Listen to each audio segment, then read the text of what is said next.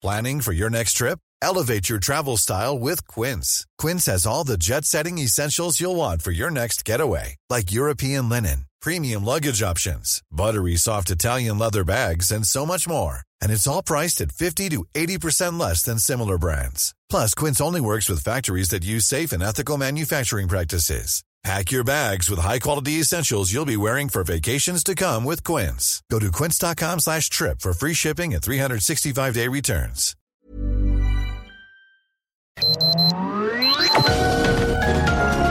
Heraldo Media Group presenta Sergio Sarmiento y Lupita Juárez. Información veraz y oportuna con un toque personal y humano.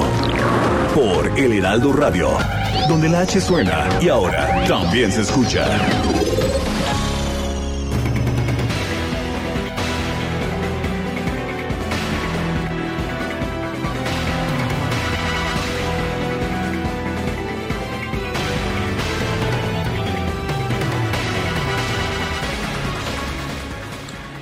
El presidente de la República aprovechó la ceremonia del aniversario número 211 del inicio de la Guerra de Independencia, en primer lugar para darle una plataforma, darle un podio extraordinario al presidente de Cuba, Miguel Díaz Canel. También el presidente López Obrador dijo que el gobierno de los Estados Unidos debe cancelar el embargo económico que mantiene en contra de la isla de Cuba estos 62 años después de que empezó. El presidente cubano Miguel Díaz Canel escuchó la condena que hizo el presidente de México en contra de los Estados Unidos, a quienes acusó de recrudecer las condiciones de la población y provocar un levantamiento contra el gobierno comunista cubano. Ojalá que el presidente Biden, quien posee suficiente sensibilidad política, actúe con esa grandeza y ponga fin para siempre a la política de agravios hacia Cuba de forma interesante mientras Miguel Díaz Canel se dirigía al pueblo mexicano a través de la televisión nacional, eh, pues presentando, presentando las posiciones del gobierno cubano. Allá en Europa, el Parlamento Europeo votaba por condenar al gobierno cubano por la represión en contra de sus ciudadanos y también por la falta de democracia en la isla de Cuba. Son las 7 de la mañana, 7 de la mañana con 2 minutos. Hoy es viernes, viernes 17 de septiembre de 2021. Yo soy Sergio Sarmiento y quiero darle a usted una cordial bienvenida a El Heraldo Radio. invito a quedarse con nosotros, aquí estará bien informado por supuesto. También podrá pasar un rato agradable ya que siempre hacemos un esfuerzo por darle a usted el lado amable de la noticia. Guadalupe Juárez ¿Cómo estás? Muy buenos días. ¿Qué nos tienes esta mañana? Hola, ¿qué tal, Silvia Sarmiento? Buenos días para ti, buenos días para nuestros amigos del auditorio. Les tengo información importante, por supuesto, como todas las mañanas, y también, bueno, pues este comentario que desde temprano estamos haciendo en redes sociales de mucho trueno y mucho rayo, mucha actividad eléctrica por acá en la zona poniente del Valle de México. Y bueno, nos reportan también en otros puntos de la ciudad ya mucha lluvia y mucha actividad eléctrica esta mañana. Los truenos impresionantes, ¿eh? Impresionantes, ruge el cielo y la verdad es una cosa Increíble el espectáculo de los rayos también está, no sabes, por acá desde muy tempranito, eh, pues por ahí antes de las seis de la mañana empezó todo esto y es un espectáculo por acá que se suma pues ya al despertar del popo también tempranito que ha tenido sus exhalaciones desde muy temprano. Y bueno, les quiero comentar un asunto muy grave tiene que ver con la salud de los niños allá en Oaxaca. Además de padecer por la falta de medicamentos oncológicos, ahora pacientes con cáncer del Hospital de la Niñez Oaxaqueña se quedaron sin el 30% del personal de salud que los atendía. ¿Por qué? Pues simple y sencillamente porque fueron despedidos. Así lo advirtieron desde ayer padres y pacientes pediátricos y dicen que esto evidentemente pues dificulta la atención por lo que a través de redes sociales, mediante videos, mediante comunicados, estos que posteamos muy temprano ayer, exigieron al presidente Andrés Manuel López Obrador su intervención para evitar afectaciones a sus tratamientos. La situación también fue denunciada por la Asociación de Médicos del Hospital de la Niñez Oaxaqueña en un pronunciamiento que pues recuerda que es el único que atiende al 75% de la población pediátrica que no cuenta, que no cuenta con seguridad social y los que en su momento estuvieron afiliados al Seguro Popular. Se apuntó que los especialistas se han enfrentado a las deficiencias preexistentes de insumos y de medicamentos proporcionados por el gobierno estatal y federal, pero el servicio hacia sus pacientes se ha visto mayormente afectado por el despido injustificado de aproximadamente 30% del personal médico, paramédico y de enfermería altamente calificados para la atención de niños con enfermedades complejas. Déjenme decirles que pues pidieron el apoyo del gobierno federal para actuar a la brevedad a fin de poder garantizar el artículo cuarto de la Constitución que dice que toda persona tiene derecho a la protección de la salud y los niños y las niñas tienen derecho a la salud para su desarrollo integral. Así que, bueno, pues la situación que estaba ya muy compleja, pues imagínense nada más ahora sin medicinas y sin médicos. Pues sin medicinas y sin médicos me parece, me parece preocupante. Bueno, en otros ah, temas, temas también importantes, eh, está todo listo para la celebración en nuestro país de la reunión cumbre de la Comunidad de Estados Latinoamericanos y Caribeños, la CELAC. A lo largo de este viernes, el canciller Marcelo Ebrard va a recibir a los jefes de Estado y de Gobierno de los países que integran esta cumbre. Por la noche, el presidente Andrés Manuel López Obrador ofrecerá una cena a los 16 jefes de Estado, tres vicepresidentes y 14 cancilleres que confirmaron su asistencia. El sábado se van a realizar los trabajos que tendrán como guía la entrega del informe que México va a dar a conocer con motivo de sus dos años al frente del organismo. Los países de la CELAC van a compartir los resultados de sus ensayos clínicos de vacunas contra COVID-19 para que haya en el futuro una inmunización regional. Se va a formalizar la creación de la Agencia Latinoamericana del Espacio. Sí, ya vamos a tener nuestra Agencia Latinoamericana del Espacio, le podremos hacer competencia a la NASA de Estados Unidos.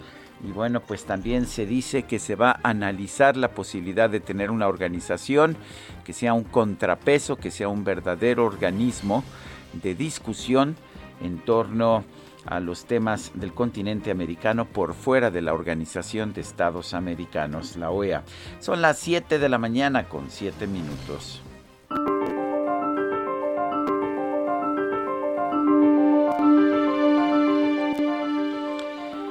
Humildad es la vergüenza que sientes cuando les dices a los demás lo maravilloso que eres.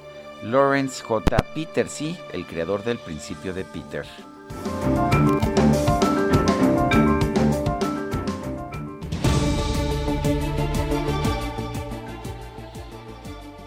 Bueno, y ah, vamos Vamos con las, ah, con las preguntas. Ya sabe usted que nos gusta preguntar. Ayer, por ejemplo, hicimos la siguiente pregunta. ¿Qué le pareció que la cónsul de México, Isabel Arvide, dijera Viva López Obrador en la ceremonia del grito en Estambul? Inaceptable nos dijo 93.4%, positivo 4.6%, quién sabe 2%. Recibimos en total 21.546 votos. La que sigue, por favor. Claro que sí, mi querido DJ Kike. Esta mañana ya coloqué la siguiente pregunta en mi cuenta personal de Twitter, arroba Sergio Sarmiento. ¿Debe Estados Unidos retirar el embargo económico a Cuba como pide AMLO? Nos dice que sí 20.8%, que no 63.2%. ¿Quién sabe?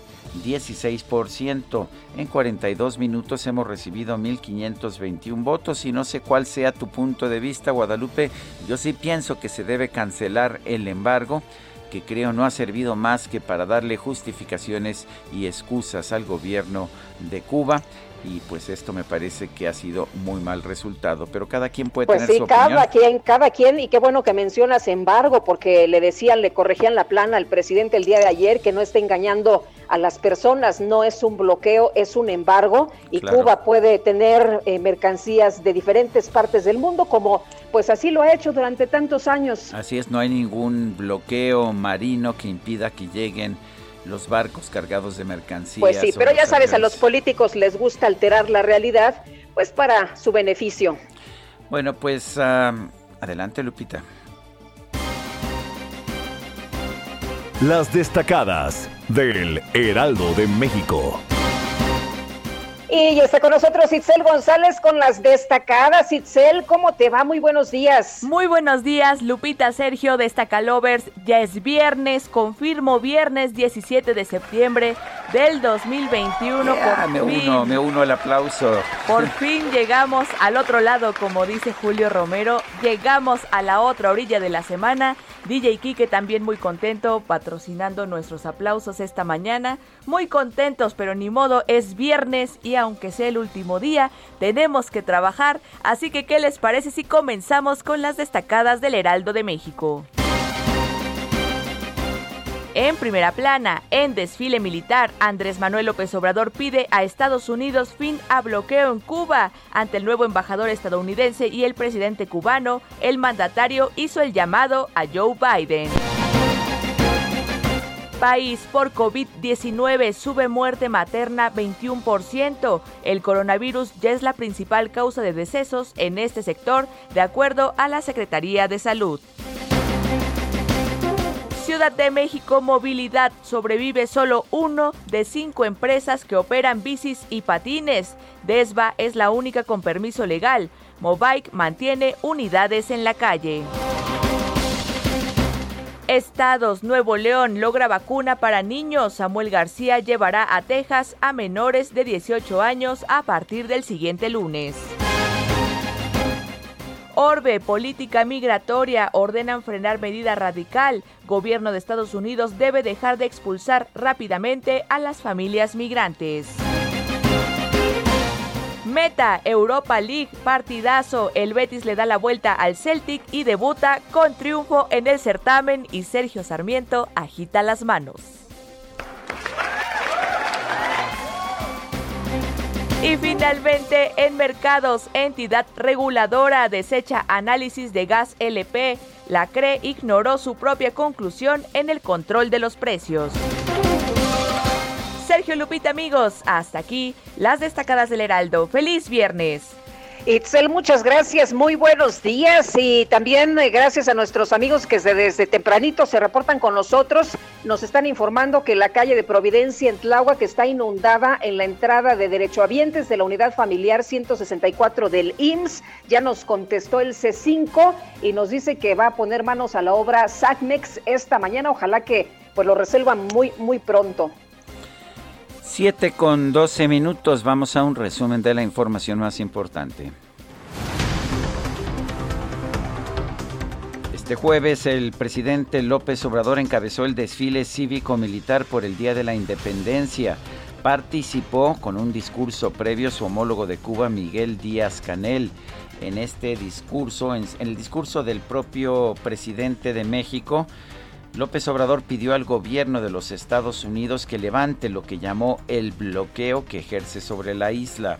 Que el gobierno que represento llama respetuosamente al gobierno de Estados Unidos a levantar el bloqueo contra Cuba, porque ningún Estado tiene derecho a someter a otro pueblo, a otro país. Es preciso recordar lo que decía George Washington las naciones no deben aprovecharse del infortunio de otros pueblos. Dicho con toda franqueza, se ve mal que el gobierno de Estados Unidos utilice el bloqueo para impedir el bienestar del pueblo de Cuba con el propósito de que éste, obligado por la necesidad, tenga que enfrentar a su propio gobierno. No, pero está más difícil que los ciudadanos tengan que enfrentar a su propio gobierno, ¿no? Se ha denunciado pues la represión de Díaz Canel en contra de la gente que ha pedido simple y sencillamente libertad. Pero bueno, el presidente Andrés Manuel López Obrador aseguró que Cuba es un ejemplo de resistencia ante la injerencia de potencias extranjeras por lo que debe ser considerada como patrimonio de la humanidad. Creo que por su lucha en defensa de la soberanía de su país, el pueblo de Cuba merece el premio de la dignidad. Y esa isla debe ser considerada como la nueva Numancia por su ejemplo de resistencia. Y pienso que por esa misma razón debiera ser declarada patrimonio de la humanidad. Bueno, en un comunicado el presidente de los Estados Unidos, Joe Biden, envió felicitaciones al pueblo de México por las fiestas de independencia. Aseguró que nuestro país es uno de sus socios más apreciados. Al contrario de Andrés Manuel López Obrador, él no hizo ninguna crítica al gobierno de México. Y bueno, también habló el presidente de Cuba, ¿no es así, Guadalupe? A ver, perdimos a, perdimos a, Lupita. A propósito, el presidente de Cuba, Miguel Díaz Canel, agradeció haber sido invitado a participar en los festejos patrios. Escuchemos algo de lo que dijo. Permítame decirle, querido presidente, que Cuba recordará siempre sus expresiones de apoyo, su permanente reclamo por el levantamiento del bloqueo y porque se convierta el voto anual de Naciones Unidas en hechos concretos, algo que su país ha cumplido de forma ejemplar para con nuestro pueblo. Agradecemos profundamente la ayuda recibida en insumos médicos y alimentos para paliar los efectos combinados del acoso económico y la pandemia. Adelante, Lupita. No, continúo yo entonces. Sí, estamos teniendo problemas de comunicación con Guadalupe Juárez. Le recordamos que seguimos transmitiendo con uno de los co-conductores en posición remota. Cerca de las 8 de la mañana de este viernes, el presidente López Obrador tendrá una videoconferencia con su homólogo estadounidense, Joe Biden. Esto lo informó el propio mandatario mexicano en su conferencia de prensa de esta mañana. ¿no? Bueno, y a través de Twitter, el nuevo embajador de Estados Unidos en México, Ken Salazar, anunció el comienzo de su primer viaje al interior de la República. Aseguró que espera con mucho entusiasmo sus reuniones y conocer de primera mano al pueblo mexicano. El presidente López Obrador sostuvo un encuentro a puerta cerrada en Palacio Nacional con su homólogo de Cuba, Miguel Díaz Canel, acompañados por funcionarios de ambos países. Y bueno, mientras el presidente de Cuba hablaba aquí en México y el, y el presidente de México decía que Cuba debería convertirse en patrimonio de la humanidad, el Parlamento Europeo aprobó una resolución en la que pide a la Unión Europea adopte sanciones lo antes posible contra los responsables de violaciones de los derechos humanos en Cuba. Bueno, el documento también condena en los términos más enérgicos la violencia y la represión extrema que ejerció el gobierno cubano a raíz de las protestas del pasado 11 de julio. El gobierno de México ganó un arbitraje internacional promovido por la empresa Eutelsat por presuntos actos arbitrarios de las autoridades mexicanas bajo el acuerdo de promoción y protección recíproca de inversiones firmado con Francia. Los titulares de las organizaciones que integran el Consejo Coordinador Empresarial, así como el presidente del organismo, Carlos Salazar Lomelín, le dieron la bienvenida oficial al nuevo titular de la Concanaco Servitur, Héctor Tejada. El gobernador electo de Nuevo León, Samuel García, se reunió con el secretario de Gobernación, Adán Augusto López, para hablar sobre los proyectos estratégicos de su estado. Y el gobernador de Morelos, Cuauhtémoc Blanco, aseguró que la denuncia interpuesta en su contra por presunta triangulación de recursos, pues solo es un refritito orquestado por el exgobernador Graco Ramírez. Es un grupito que está, que está manejando Graco y todo esto está atrás de Graco, porque el señor tiene miedo, porque sabe que si, si se va el fiscal, yo tengo que mandar una, una terna al Congreso. Entonces el nuevo fiscal, ahora sí, y también al fiscal anticorrupción, que probablemente pueda salir, ahora sí van a ver los trancazos que se vienen en contra de los exsecretarios y en contra del exgobernador. Todo este movimiento que se está haciendo es por Graco Ramírez. El gobernador de Zacatecas, David Monreal, reportó que debido al desbordamiento de la presa San Aparicio, se registraron inundaciones en el municipio de Genaro Codina, por lo que se activaron los planes de emergencia de la Secretaría de la Defensa Nacional y de la Guardia Nacional.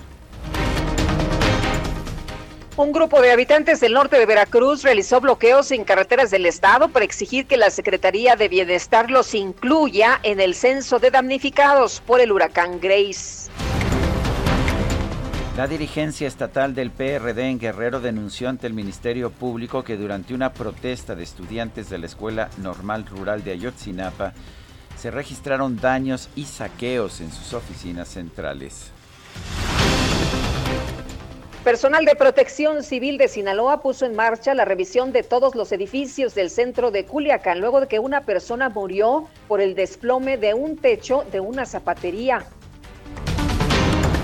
La Coordinación Nacional de Protección Civil informó que este jueves se registró una fuerte explosión en el volcán Popocatépetl, con la emisión de material incandescente y una columna de vapor y gas de 3 kilómetros de altura. Y esta mañana ya les decía que también amaneció muy activo el Popo. Bueno, y el gobierno de la Ciudad de México informó que este viernes se va a retomar la campaña de vacunación contra el COVID-19 en las alcaldías de Coajimalpa, Benito Juárez, Miguel Hidalgo, Tláhuac, Coyoacán, Azcapotzalco, Gustavo Amadero y también Venustiano Carranza. El gobernador interino de Tabasco, Carlos Manuel Merino, anunció que su entidad está por recibir 100.000 vacunas contra el COVID-19, por lo que exhortó a la población a acudir a los centros de inmunización en orden y con paciencia. Y el gobernador electo de Nuevo León, Samuel García, informó que a partir del próximo lunes, por lo menos 500 niños y adolescentes del estado serán vacunados contra COVID-19 al día. Esto como parte de las caravanas de inmunización a McAllen, Texas. El director general de Birmex, Pedro Centeno, informó que este jueves llegó al Aeropuerto Internacional de la Ciudad de México un lote con 933 mil vacunas contra el COVID-19 de AstraZeneca, enviado por el mecanismo global COVAX. Además, se recibió otro cargamento con 1.150.000 dosis de la vacuna Sputnik V. Y en su reporte diario sobre la pandemia, la Secretaría de Salud Federal informó que este jueves se registraron 433 muertes por COVID-19 y 7.040 casos confirmados. La Organización para la Cooperación y el Desarrollo Económicos destacó que en 2021 México es el país del organismo con la tasa más alta de estudiantes no inscritos a causa de la pandemia. Este jueves el gobierno de Cuba comenzó el proceso de vacunación contra COVID-19 en niños de 2 a 10 años con las fórmulas desarrolladas por científicos de la isla. El presidente de Argentina, Alberto Fernández, no aceptó las renuncias que presentaron cinco integrantes de su gabinete. Aseguró que tiene que dar respuestas honrando el compromiso asumido en 2019 y no es tiempo de plantear disputas. Y el Banco Mundial denunció que la exdirectora del organismo, Cristalina Georgieva, incurrió en presiones indebidas para mejorar los datos de la economía china en un informe de 2017. Ya respondió Cristalina Georgieva, dice que ella no hizo nada indebido ni cedió a presiones de China. En información deportiva, los Rayados de Monterrey derrotaron a Cruz Azul por marcador de 4 a 1 en el partido de vuelta de la semifinal de la Conca Champions. El marcador global fue de 5 a 1, pero el partido fue suspendido por un grito en las tribunas, por este grito que ha sido censurado por la FIFA. Y en el arranque de la semana 2 de la NFL, Washington superó 30-29 a los Gigantes de Nueva York con un gol de campo de 43 yardas en el último minuto. Son las 7 con 24 minutos. Nuestro número para que nos mande usted mensajes de WhatsApp es el 55 20 10 96 47. Repito, 55 20 10 96 47. Le recuerdo que puede usted seguirnos también en Twitter. Nuestra cuenta es arroba Sergio y Lupita. Sí, repito, arroba Sergio y Lupita. También puede usted seguir toda la información que se desarrolle en este día y todos los días a través de la cuenta de Twitter del Heraldo de México arroba Heraldo de México, ¿sí? También uh, puede usted uh, pues seguirnos en, en, ya sabe usted, en todas las redes sociales. Siempre estamos dispuestos también a escuchar sus mensajes que nos mande por WhatsApp al 55 20 10 96 47. Regresamos en un momento más, Guadalupe Juárez. Sergio Sarmiento y Lupita Juárez quieren conocer tu opinión, tus comentarios o simplemente envía un saludo para ser más cálida esta mañana. Envía tus mensajes al WhatsApp 5520 109647.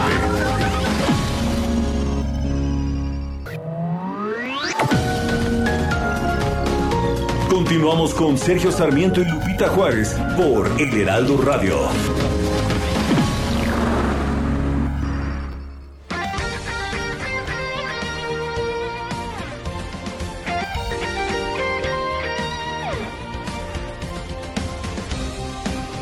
Desde hace 140 años. 140 años. Tu descanso merece un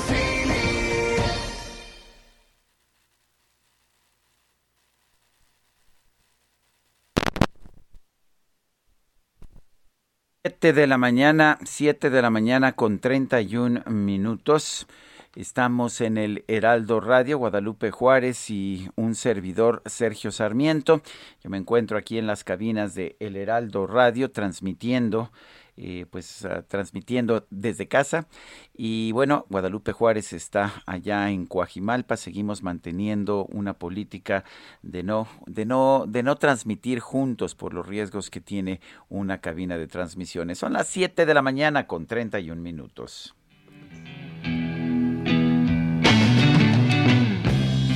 Hey Joe, where you going with that gun of yours?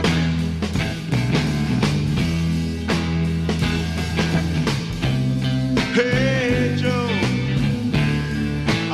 el 18 de septiembre de 1970 murió, murió uno de los mayores guitarristas y cantantes de rock que han existido a todo lo largo de la historia.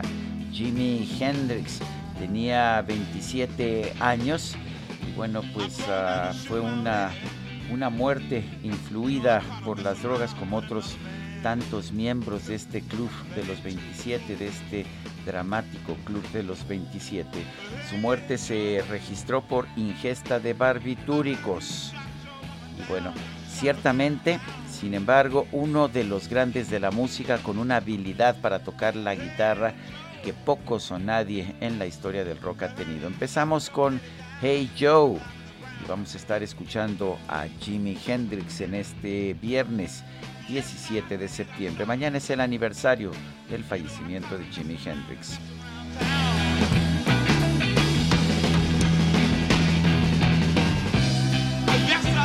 Adelante Guadalupe. Oye, pues me parece que el viernes está muy bien con esta música, ¿eh? Fue muy buen maridaje. ¿Te Oye, no sí, todo el mundo le gusta Jimi Hendrix y ciertamente una vida dramática, pero sí creo, sí, no sé si difícil. lo has visto sus videos de cómo tocaba. ¿Cómo no? Bueno, Oye, es impresionante. impresionante, no, no porque era un virtuoso, sino también por todas estas cosas que hacía locas arriba del escenario, se ponía la, la guitarra atrás, la tocaba atrás de la cabeza, en fin, impresionante, además de que un extraordinario músico. Oye, tenemos mensajes y dice una persona el auditorio que pasemos un viernes tranquilo y fin de semana reparador. Almarroz Arjona Arauz desde Coyoacán. AMLO le piden, sí, a este le importa un reverendo pepino a los niños con cáncer. Él está muy ocupado con su compa cubano, no puede atender los problemas del país y realmente AMLO no ha hecho nada por México que se vaya con el cubano a su rancho. Bueno, dice otra persona, buenos días Sergio y Lupita, mi comentario es, al presidente de México en su arenga, los héroes de la independencia, entre otras, le faltó decir viva, abrazos, no balazos. Luis López Otero. Son las 7, 7 de la mañana con 34 minutos. En Soriana celebramos dando el grito del ahorro. Por eso aprovecha el 2x1 en todas las toallas del departamento de blancos. Sí, 2x1 en todas las toallas del departamento de blancos. Soriana, la de todos los mexicanos. Solo septiembre 17. Aplican restricciones. Aplica en Hiper y Super. Bueno, y durante el discurso del desfile cívico-militar, el presidente Andrés Manuel López Obrador hizo un llamado a su homólogo de los Estados Unidos, Joe Biden, para que retire del bloqueo económico, bueno, pues el embargo contra Cuba. Pero primero, ¿qué, ¿Por qué la necesidad de invitar al presidente de Cuba a México en un día tan importante para México? Vamos a platicar del tema con el doctor José Antonio Crespo, profesor del Centro de Investigación y Docencia Económicas. Eh, José Antonio, gracias como siempre. Qué gusto saludarte. Muy buenos días. ¿Qué tal? Buenos días. Eh, eh pregunta, el, supuestamente el presidente ha estado defendiendo una política de no intervención en los asuntos internos de otros países. Eh, ¿No es esta tanto la participación del presidente de Cuba en festejos patrios como pues la petición para eliminar el embargo, con la cual coincido a propósito, eh, pues no es meterse en los asuntos de otros países? Pues sí, en particular eh, con Estados Unidos, porque en realidad una invitación diplomática al presidente de Cuba pues no es una intervención propiamente. Claro, mucha gente aquí no le gustó, se ofende por lo que representa el régimen cubano en términos de democracia, en términos de derechos humanos, y desde luego que a mucha gente no le gustó. Pero pues, lo que sí podría considerarse, yo creo, un eh, intervencionismo es eso, es decir, a Estados Unidos que haga esto, que haga lo otro, en fin, porque en realidad él utiliza esa postura de intervención o no intervención, como, como casi todo, de acuerdo a las circunstancias. No son principios generales que se aplican siempre, sino que sirven para a veces participar y cuando no quiere hablar de un tema delicado, entonces recurre al principio de no intervención.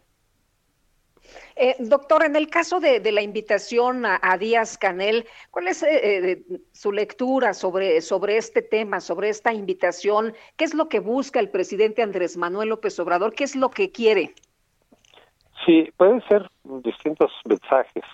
Puede haber sido un mensaje hacia adentro, que decía, bueno, pues mira, si los si, si invitan a españoles de ultraderecha, el PAN, este, pues yo reivindico un principio distinto, ¿no? Un principio de izquierda que se presenta como humanista, que se presenta como popular, etcétera, pero también el, principio de resistencia que, que simboliza Cuba, como lo dijo el presidente.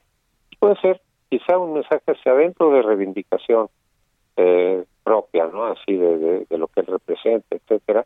Pero yo le veo más bien una especie de mensaje a los latinoamericanos, por un lado, a los países latinoamericanos, sobre todo los que están en la línea bolivariana, los gobiernos, decir, miren, yo puedo ofrecer un tipo de liderazgo, eh, los latinoamericanos frente a Estados Unidos.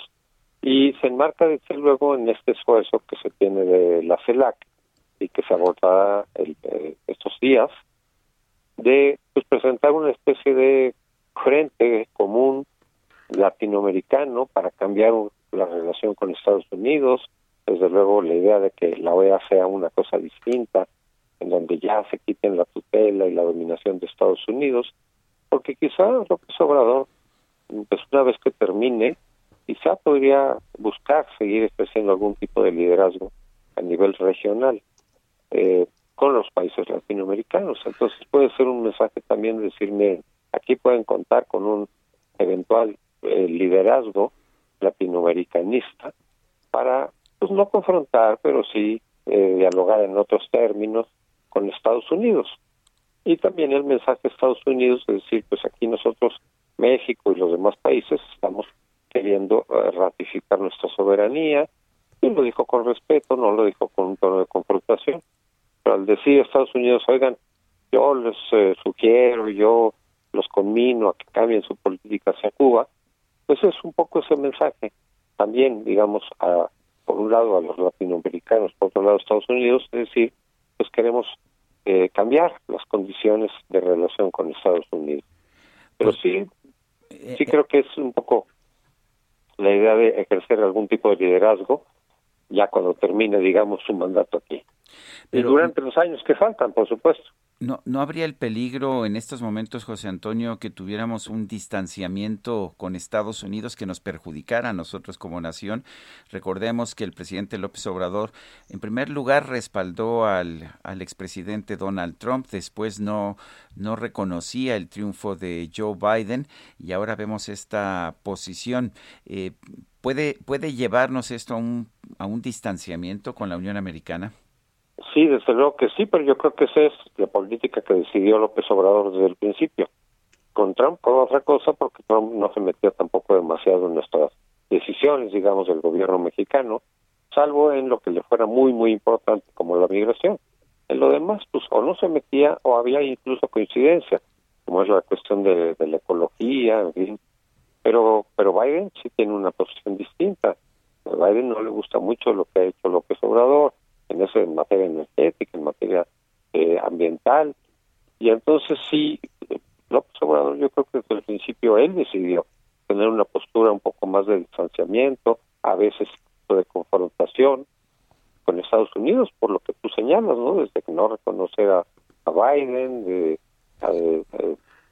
retrasar incluso, digamos, el reconocimiento pleno, y, y ha habido esta, pues, el echarle, digamos, en cara a Estados Unidos el que subvencione algunos organismos cívicos mexicanos.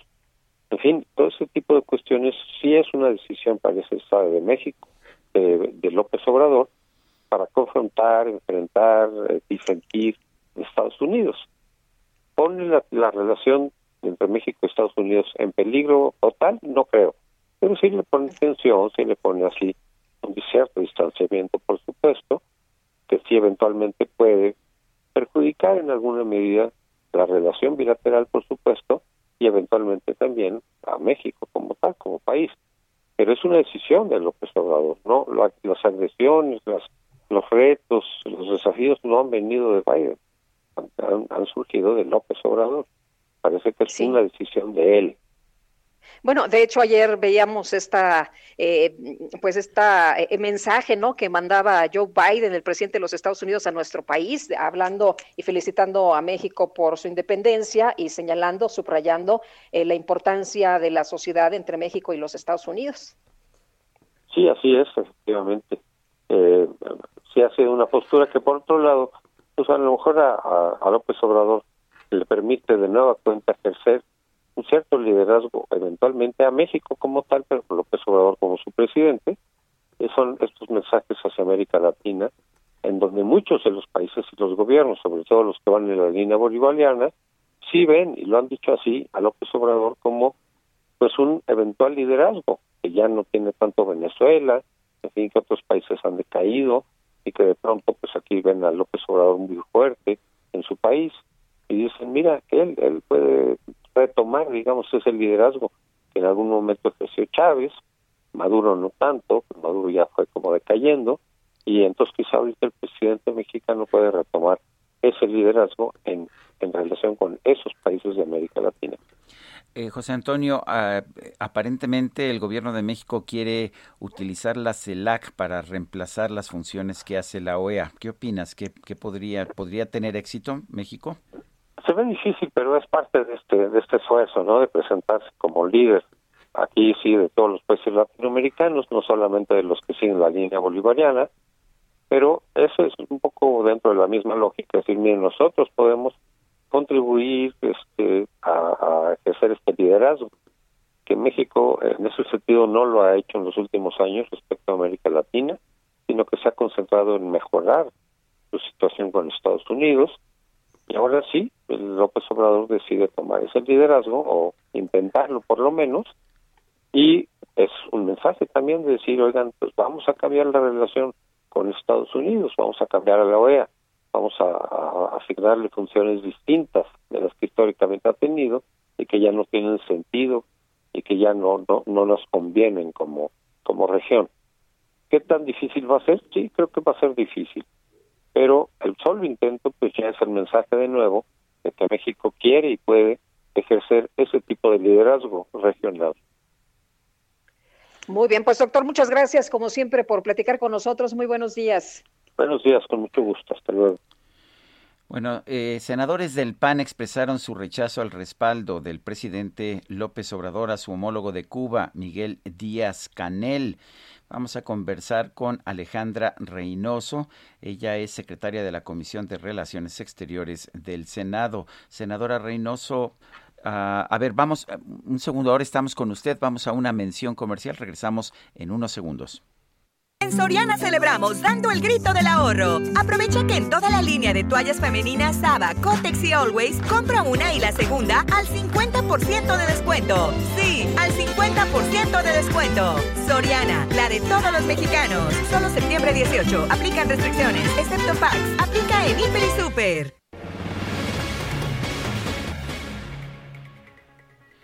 Eh, senadora Alejandra Reynoso, cuéntenos cuál, cuál es la posición que tienen ustedes ante pues el lugar de privilegio que le dio el gobierno de México al presidente de Cuba en estos festejos patrios. Sergio, muy buenos días. Buenos días, Lupita. A ver, eh, eh, Hola, ¿qué tal? como lo hemos manifestado, es una falta de respeto para nuestro país, para toda la población mexicana, pero también es una falta de respeto para la comunidad cubana, porque en un día y en una fecha tan simbólica, en donde se habla de libertad, se habla de democracia, se habla de independencia, pues el invitado de honor es el menos democrático, el, eh, eh, eh, el que menos le otorga libertad en todos los sentidos a su población política, económica, social, eh, y, creo que ponerle esta alfombra roja, eh, sin duda, es un gran error. Eh, que para nosotros es un gran error.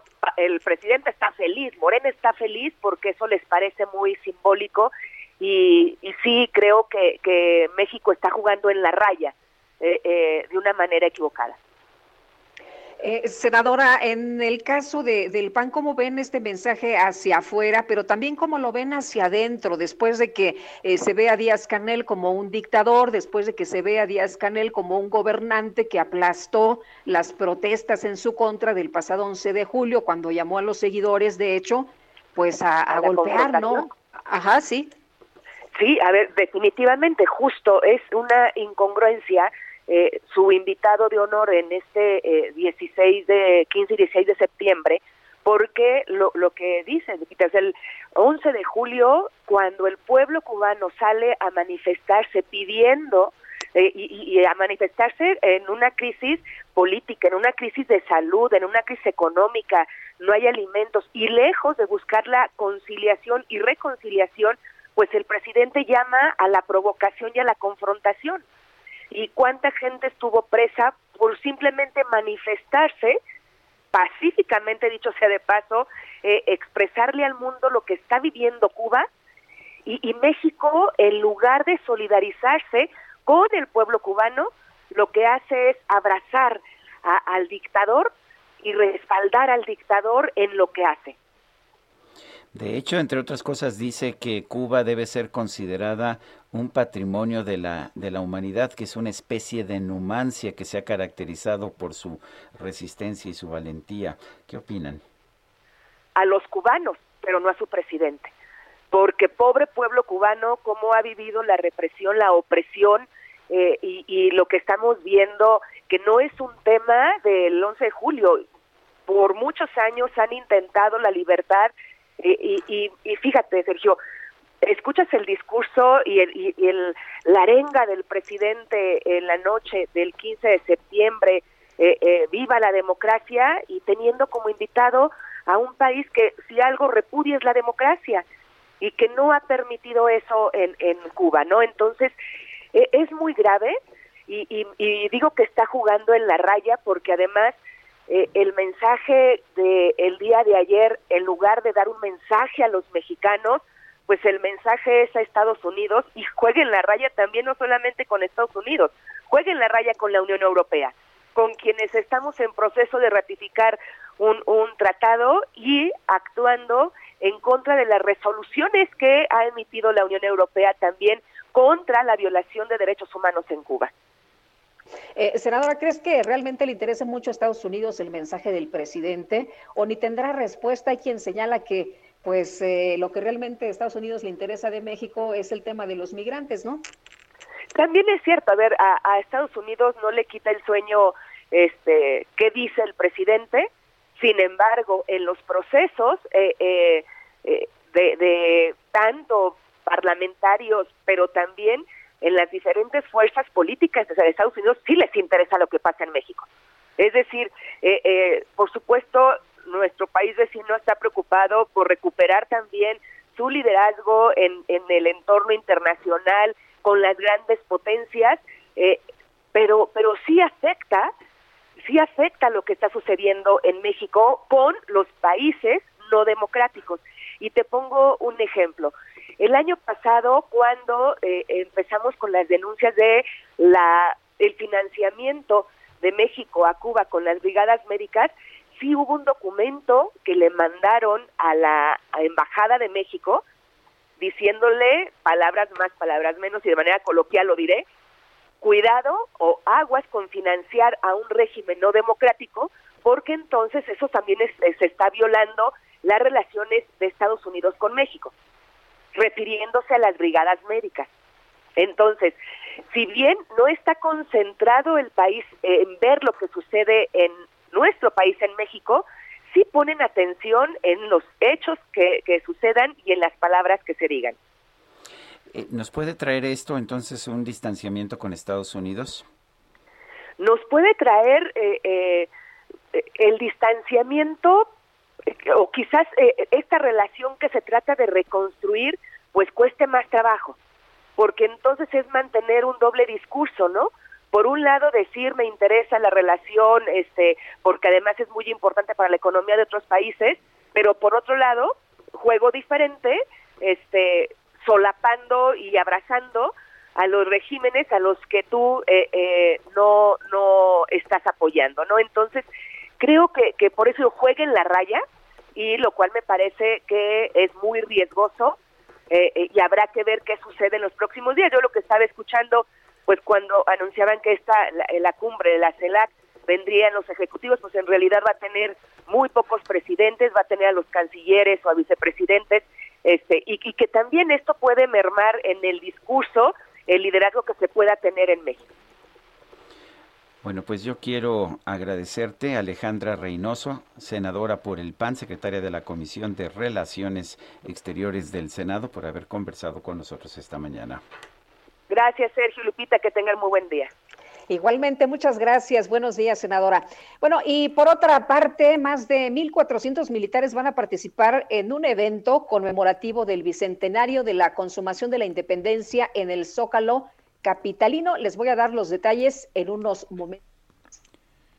En Soriana celebramos dando el grito del ahorro. En desodorantes en barra o aerosol Gillette, All Spice y Secret y en todo el cuidado bucal marca Oral B, compras uno y te llevas el segundo al 50% de descuento. Soriana, la de todos los mexicanos. A septiembre 20, aplican restricciones, excepto clínicos. Aplica en Hiper y Super. Pues como la ven que tendremos otro festejo, se están afinando ya los detalles para el 27 de septiembre, van a participar como les adelantaba más de 1400 militares en este evento conmemorativo del bicentenario de la consumación de la independencia en el Zócalo capitalino. Será la noche del 27 de septiembre, está organizado por la Sedena, empezará por ahí de las 8 de la noche y contempla mostrar paisajes representativos de la historia nacional desde la época prehispánica hasta la firma del el acta de independencia, va a recorrer la guerra de conquista, la resistencia indígena, el grito de dolores, los sentimientos de la nación, el ideario de Vicente Guerrero, el plan de Iguala y los tratados de Córdoba, y van a, a terminar en el surgimiento del ejército de las tres garantías y su entrada a la Ciudad de México. Pues ahí está todo listo para el próximo 27 a las 8 de la noche. Bueno, por otra parte, el Foro Económico Mundial anunció ayer que sí se va a llevar a cabo el próximo año la reunión anual de este Foro Económico Mundial del 17 al 21 al 21 de enero. Va a ser una reunión presencial y se va a convocar a líderes mundiales y empresariales, es lo que han ah, señalado los investigadores. Vale la pena señalar que en enero de este año no hubo foro económico mundial, mientras que en 2020 sí se llevó a cabo de manera presencial poco antes de que la pandemia pues impidiera ya que hubiera reuniones presenciales en el resto del mundo. Por lo pronto, después de eh, tratar de, de haber tratado de organizar una reunión en Singapur, el año pasado, el Foro Económico Mundial regresa y regresa a su sede tradicional Davos en Suiza. Son las 7 de la mañana con 54 minutos.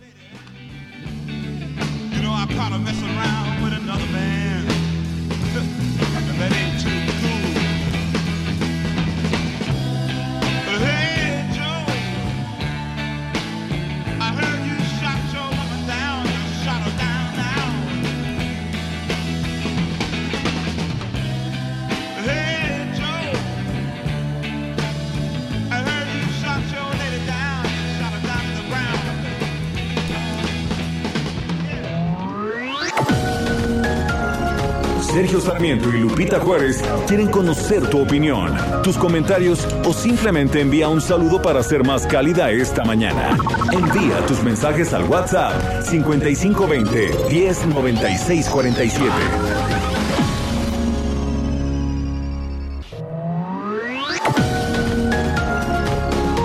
Continuamos con Sergio Sarmiento y Lupita Juárez por El Heraldo Radio.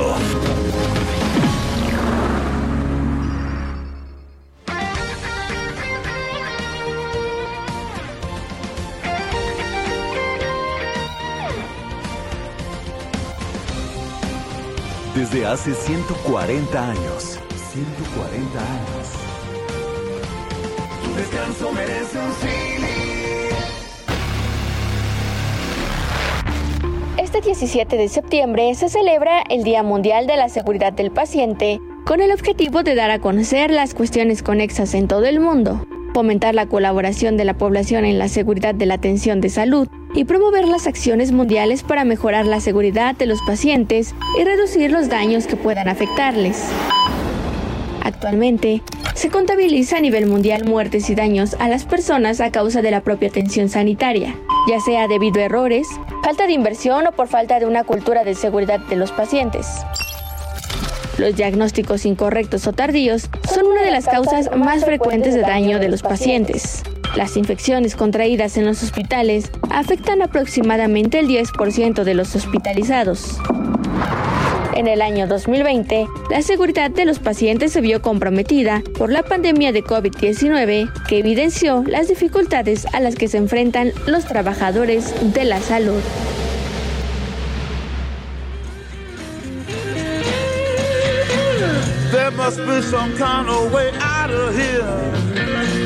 Say the joker to the thief. There's too much confusion. I can't get no relief. Businessman there, drink my wine. Plowman, dig my earth.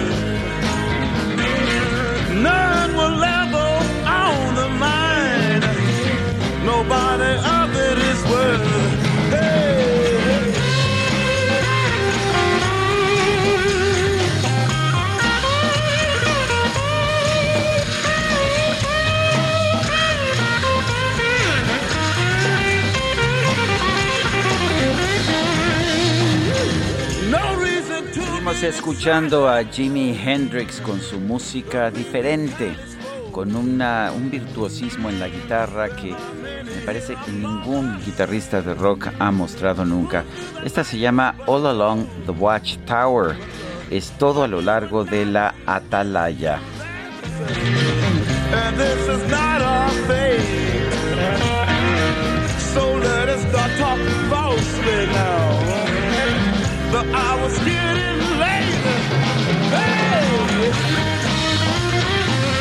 Esta canción a propósito la hizo famosa Jimi Hendrix, pero la composición original es de Bob Dylan. Tenemos mensajes de nuestro público. Adelante, Guadalupe. Tenemos mensajes, por supuesto. ¿Y sabes qué estoy viendo en este momento, mi querido Sergio? No sé, no tengo ni idea. Ay, pues a, través de mi a través de mi ventana, fíjate que esta madrugada estuvo tremendo, ya te decía, ya les contaba a nuestros amigos del auditorio, pues truenos y rayos y de todo hubo, pero rayos y centellas. rayos y centellas estuvo re duro. Pero ahorita estamos viendo acá en el poniente, si no, asómense, un arco iris espectacular. Uf, mándame foto, eh? mándanos foto, Guadalupe. Ahorita les mando una fotito. Oye, nos dice eh, María del Mar, buenos días, un gusto escucharlos este viernes. Es eh, dicen, eh, ¿sabe qué, qué tanto retraso hay en la aplicación de la segunda dosis de AstraZeneca para personas de 30 a 39 años en la alcaldía de Xochimilco? Muchas gracias, saludos, nos dice María del Mar. Y estamos preguntando justamente en estos momentos al gobierno de la Ciudad de México, eh, a ver si nos contestan en unos minutitos más y lo que nos digan se lo estaremos informando. Bueno, son las 8 de la mañana con cuatro minutos, vámonos al clima. El pronóstico. Berenice Peláez, meteoróloga del Servicio Meteorológico Nacional de la Conagua. Buenos días, ¿qué nos tienes esta mañana, Berenice? Buenos días, Lupita y Sergio, los saludo con gusto y les informo que este día la onda tropical número 31 va a recorrer lentamente el sur del país y en interacción con un canal de baja presión que se extiende desde el occidente hasta el centro de la República Mexicana va a originar tormentas fuertes a muy fuertes en estas regiones, con lluvias puntuales intensas en Guerrero y Michoacán. Además, tenemos canales de baja presión que estarán provocando lluvias, descargas eléctricas y posible caída de granizo en el noroeste y oriente del país. Por estos sistemas, nuestro pronóstico de lluvias más significativas para este día es de lluvias puntuales intensas en Guerrero, Michoacán y muy fuertes en Jalisco, Guanajuato, en eh, Oaxaca y en Chiapas. Respecto al pronóstico de viento, tendremos rachas de 50 a 60 kilómetros por hora en Baja California, en Baja California Sur, en Sonora, Coahuila y Nuevo León, y oleaje de 1 a 2 metros de altura en la costa occidental de la península de Baja California, en el litoral de Michoacán, Colima, Guerrero y Chiapas. Finalmente, para el Valle de México se pronostica para este día cielo nublado, tendremos lluvias dispersas durante la mañana y hacia la tarde y noche van a dominar estas condiciones del cielo nublado con probabilidad de lluvias puntuales fuertes, tanto para la Ciudad de México como para el Estado de México. Hay que estar muy atentos porque estas lluvias pueden estar acompañadas de descargas eléctricas y posible caída de granizo. Respecto a la temperatura, esperamos para la Ciudad de México una máxima de 23 a 25 grados y para la capital del Estado de México de 21 a 23. Estas han sido las condiciones del tiempo más significativas para el día de hoy. Lupita, Sergio, regreso con ustedes. Muchas gracias, Berenice. Gracias. Hasta luego, muy buenos días y vámonos hasta Houston con Juan Guevara. Juan, ¿qué tal? Muy buenos días. Muy buenos días, mi querida Lupita, mi querido Sergio. Bueno, para comentarles que un juez de Estados Unidos ordena no usar la pandemia para expulsar a los migrantes. Fíjate que un, un juez federal falló el jueves eh, que el gobierno de Estados Unidos debe de dejar de utilizar una orden de salud pública para expulsar a los migrantes de una manera rápida, sobre todo migrantes con niños que son detenidos a, a lo largo de la frontera entre Estados Unidos y México con el pretexto de que pueden ser una amenaza para la salud pública debido al COVID-19. Emmett Sullivan le dio, eh, que es juez de distrito, le dio al gobierno de los Estados Unidos dos semanas para detener esta práctica que es innecesaria de acuerdo a los récords eh, de la Corte y que eh, pues obviamente eh, evita o, contrapone el derecho constitucional de cualquier persona en pedir asilo a los Estados Unidos. Ahora quiero decirte que en Estados Unidos el pedir asilo es un derecho de cualquier persona que llega a pisar el territorio americano y por eso el expulsar a los migrantes con, el, con, la idea del COVID es contra la ley, contra la Constitución. Eh, la Casa Blanca eh, no va a apelar esta decisión, así que en las próximas dos semanas aquellas personas que lleguen a los Estados Unidos a pedir asilo van a tener que ser recibidas y no importa si tienen COVID o no, no importa si están vacunadas o no. Muy bien, pues muchas gracias por el reporte, Juan. Muy buenos días. Happy Friday, feliz viernes para todos. Igual para ti, igual para ti. Bueno, y bueno, vámonos a otros temas no tan alegres. Me temo en México ya son 270.346 las muertes confirmadas y acumuladas y son las cifras oficiales. Gerardo Suárez, adelante con tu reporte. Muy buenos días. México rebasó las 270.000 muertes confirmadas por COVID-19. Ayer se acumularon 270.346 defunciones positivas a coronavirus, 434 más que el día anterior. La Secretaría de Salud reportó un total de 3.549.229 casos confirmados, 7.040 más que el miércoles. En cuanto a las hospitalizaciones, la ocupación de camas generales se mantuvo en 41% y la de camas con ventilador se ubicó en 35%, un punto menos que el día previo. Sobre la vacunación, la Secretaría de Salud indicó que hay hasta el momento 61.5 millones de personas mayores de edad que ya recibieron al menos una dosis contra la COVID-19, los cuales equivalen al 69% de la población adulta o bien al 48.8% de la población total en nuestro país. Ayer se recibieron 933.600 dosis de AstraZeneca y 1.150.000 vacunas del segundo componente de Sputnik B. Con ello, el gobierno federal ha recibido hasta el momento 109.4 millones de vacunas, de las cuales se han aplicado poco más de 94 millones. Sergio Lupita, esta es la información que les tengo. Muchas gracias, Gerardo Suárez. Bueno, y como parte del plan de vacunación transfronterizo, el gobernador electo de Nuevo León, Samuel García, eh, Samuel García anunció que menores de entre 12 y 18 años de edad van a ser vacunados, pero no en México, sino en Estados Unidos. Daniela García, adelante. Lupita, Sergio, muy buenos días. Pues para informarles que el gobernador electo de Nuevo León, Samuel García, anunció que como parte del plan de vacunación transfronterizo, estarán llevando a menores de entre 12 y 18 años de edad a vacunarse a Estados Unidos. Él dio arranque a la segunda ruta de vacunación transfronteriza hacia McAllen, Texas, y ahora pues confirmó que se logró gestionar que las autoridades tejanas reciban a menores de edad acompañados de sus padres para recibir la vacuna Pfizer. La única que recordemos ha sido aprobada para niños.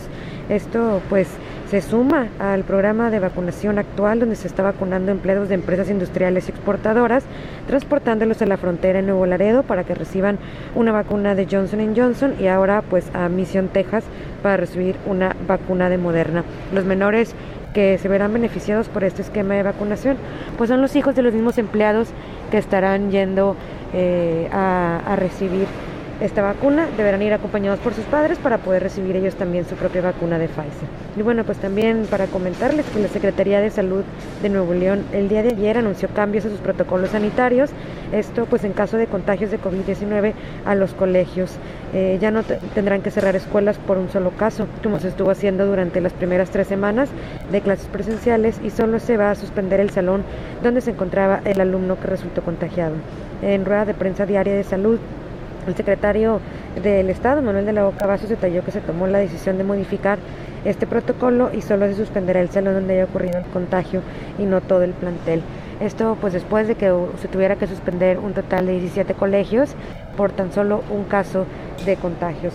Ahora pues lo que se tendrá que hacer es que se tendrá que referir al alumno a una unidad médica para su valoración, se dará seguimiento al caso para verificar la evolución de salud del alumno y pues finalmente después de 14 días se regresará a clases presenciales por parte del salón y si el pequeño tiene la autorización también podrá ahora sí regresar a clases. Se incrementó el aforo para escuelas y la presencia de alumnos pasó de dos a cuatro horas en total. Es la información que les tengo, Lupita, Sergio. Muchas gracias por este reporte, Daniela. Y bueno, pues importante, importante este plan de vacunación. Aquí en México no tenemos un plan de vacunación, pero qué bueno que Estados Unidos sí esté apoyando y que se puedan vacunar niños mexicanos de 12 a 18 años de edad. En el Estado de México y gracias a amparos, 128 menores van a recibir la vacuna contra el COVID-19. Gerardo García, adelante. Lupita, Sergio, auditorio, muy buenos días. En la próxima semana, 128 menores de edad serán vacunados contra la COVID-19 en el Estado de México al promover amparos para protegerse contra la pandemia que lleva 18 meses de desarrollo en el país.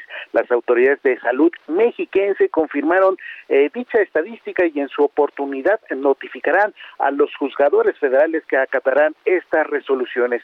A los 128 menores amparados se les suministrará el biológico Pfizer, que es el único que se ha avalado por, eh, para su aplicación por parte de la Comisión Federal contra Riesgos Sanitarios, la COFEPRIS. Las autoridades sanitarias mexiquense debieron hacer la gestión de estas dosis de dicha marca para que en la siguiente semana las puedan aplicar sin dar mayor información en qué punto o región se dará y en los 18 meses de la pandemia de COVID-19 han enfermado 15.598 niños y adolescentes en el estado, en tanto que los que han perdido la vida ascienden a 128. También cabe destacar que de acuerdo a cifras de el INEGI en el Estado de México hay un total de 5 millones de 9.259 menores de edad. El reporte. Gerardo García, muchas gracias. Buenos días. Buenos días. Ayer la Asociación de Médicos del Hospital de la Niñez Oaxaqueña declararon incapacidad para atender a menores en el hospital, ya que persiste, fíjese usted, la falta de insumos, medicamentos, pero además los pobres médicos están trabajando como pueden y a marchas forzadas porque resulta que se despidió de manera injustificada al 30% del personal médico. Vamos a platicar con Alejandro Barbosa, presidente de Nariz Roja. Alejandro, qué gusto saludarte esta mañana. Buenos días. Lupita, Sergio, muy buenos días, un gusto saludarlos. Alejandro, una y otra vez nos dice en, la en las mañaneras el secretario de salud, el subsecretario, pues que ya hay suficientes medicamentos, que ya no hay problemas. Eh, ¿Cómo es posible que sigamos viendo estas dificultades? Digo, Sergio, ahora sí que con sus propios datos en la página del INSABI está el abastecimiento que tienen del 2021 y nos lleva a un menos del 30% de lo que en el año se debió haber surtido. No se puede justificar ni decir que ya la, la misión está cumplida cuando solamente se ha comprado ahorita para tapar un problema que se les escapó de las manos y que desafortunadamente en comunidades donde están los más pobres como Oaxaca, hoy están viviendo estas penalidades donde, aparte del desabasto de medicamentos e insumos, los médicos refieren que no tienen una situación laboral estable, entiéndase prestaciones, etcétera, y que para colmo hoy han dejado al 30% de la plantilla, no solo del hospital del niño este, de infancia oaxaqueña, sino en varios hospitales allá en Oaxaca, dieron de baja personal, pero curiosamente, Sergio, y esto ustedes como buenos investigadores que son, le sacarán mucha, mucha historia. Hace unas semanas lanza Insabi convocatoria para reclutar personal médico y enfermería en Oaxaca. O sea, no entendemos, corren a la gente, pero ya hay una convocatoria para reclutar con un programa que no van a tener contratos este que donde formen antigüedad, son contratos temporales a máximo un año, como ellos dicen, misiones, ese va a ser su trabajo, una misión donde los papás de los niños con cáncer realmente están preocupados porque no puede ser que contrates a alguien que va a estar un periodo de tiempo corto donde no le va a dar seguimiento a casos que duran hasta tres años. Niños con cáncer duran tres o más años en tratamiento porque desafortunadamente así es la enfermedad. Y si vamos a estar rotando al personal por la facilidad de economizar los gastos de nómina, pues bueno, la verdad es preocupante. Eh, Alejandro, lo que estamos viendo, además del problemón que ya había por problemas de medicamentos, de abasto de medicinas, pues ahora lo que estamos viendo es que los médicos están haciendo lo que pueden, francamente, ¿no? Después del despido de 30% de personal médico. ¿Cómo ves esto? Muy mal, porque este plan que están haciendo como prueba piloto, como ya lo hicieron con los medicamentos, con la quimio, y después hizo generalizado, que no funcionó, por cierto, ahora este plan que yo espero que la gente, la comunidad de ustedes como medios de comunicación, que gracias por tanto apoyo, levantemos la voz y no permitamos que este modelo de liquidación de personal para poner personal eventual con prestaciones federales, una cosa maravillosa, pero corto plazo, un año, va a generar una caída brutal en la atención de salud, porque si bien no había medicamentos, ahora no vamos a tener especialistas, vamos a tener pura gente que viene saliendo de las universidades, que tienen todo el derecho de desarrollarse, pero la experiencia, esa no la pagas con nada, esa es, la experiencia es la experiencia y desafortunadamente estamos dejando que el talento y la gente que, que pues tiene años formándose en estos temas y que para colmo no son muchos, este, se nos vayan a ir del país ¿Por qué? Porque aquí no les vamos a dar las oportunidades o se van a ir a la iniciativa privada y definitivamente todo el sector salud pues va a ser atendido pues por, por jóvenes que desafortunadamente pues no tienen la expertise que se necesita para atender a estos niños y a estos adultos, porque, ojo con esto, cuando se abra el, el, Zoom nos vamos a dar cuenta del 90% del problema que son los adultos con cáncer que están mucho peor que el tema de los chiquitines. ¿Esta situación es nada más en Oaxaca? Actualmente sí, Sergio, nosotros estamos apoyando en varios estados con medicamento que si bien la autoridad ha estado entregando por el mismo problema que se les vino encima, pero bien lo dicen muchos médicos, este surtido de medicamentos, ¿cuánto va a durar? Hay una palabra que creo que la autoridad no ha entendido. Abastecer medicamentos, garantizar el abastecimiento y comprar medicina es muy distinto. Ustedes cada fin de semana van y compran su despensa para poder tener para la semana. Abastecer una tienda departamental significa tener un programa anual para tener esto seguro y que no nos falte alimento. En las medicinas es lo mismo. Desafortunadamente esta gente ha comprado para poder cubrir un par de meses. La pregunta es, ¿qué va a pasar? Quiero pensar ahora que ya no haya dinero, más o menos a inicios de noviembre, a mediados de noviembre, cuando se vienen los problemas presupuestales porque ya no hay dinero y esto se alarga como hasta febrero o marzo. Va a ser un caos porque no hicieron un plan de compras como debe de ser, como bien ustedes lo han referido en sus notas de periódico, en, en radio. Este es el problema que se viene. ¿Y qué va a pasar? Se va a agravar otra vez el tema del desabasto. Eh, Alejandro, hace unos meses veíamos eh, algunas manifestaciones de, de, personal médico, como tú dices, calificado, que decía eh, en unas cartulinas, hace unos meses éramos unos héroes y ahora somos unos desempleados. Imagínate qué, qué, falta de humanidad. Hoy escucho al presidente, digo, que, que lo hable de su parte pidiendo dignidad por el pueblo cubano y que les quiten el, el, el famoso bloqueo de tantos años.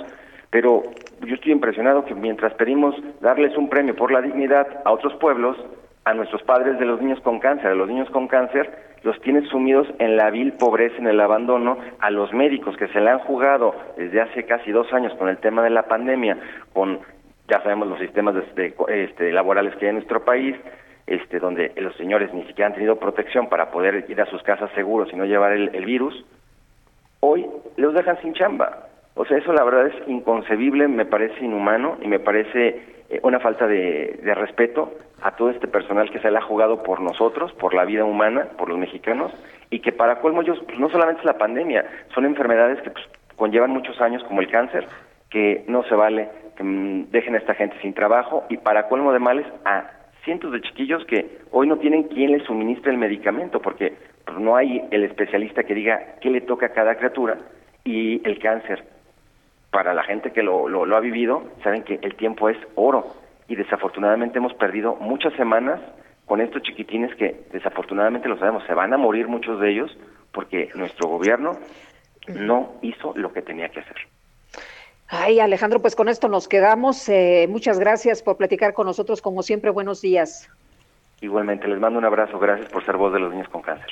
Gracias a Hasta ti. Hasta luego, gracias a ti. Gran trabajo que hace muy valiente Alejandro Barbosa, presidente de Nariz Roja. Son las 8 con 21. El Químico Guerra con Sergio Sarmiento y Lupita Juárez. Químico Guerra, adelante, ¿qué nos tienes? Fíjense, Lupita, que el día de ayer, 16 de septiembre, las Naciones Unidas presentan un, eh, una compilación que se llama multiorganizacional y de alto nivel acerca de las últimas informaciones científicas sobre el cambio climático y el subtítulo es que el cambio climático y sus efectos se aceleran.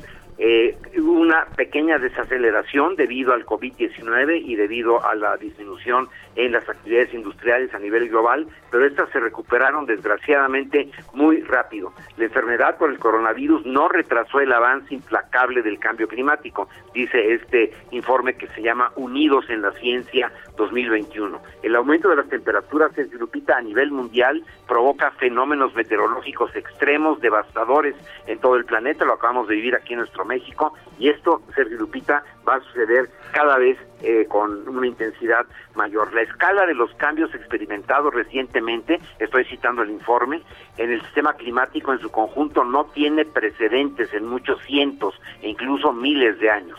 El informe indica, aunque con la adopción de medidas ambiciosas encaminadas a reducir las emisiones de gas efecto invernadero, el nivel del mar seguirá aumentando. Esto para los litorales mexicanos es de gran importancia y constituirá una amenaza para todas las poblaciones costeras en todo el mundo. Afirmó Antonio Guterres, que es el secretario general de las Naciones Unidas, lo estoy citando, este año es decisivo en lo que respecta a la acción climática.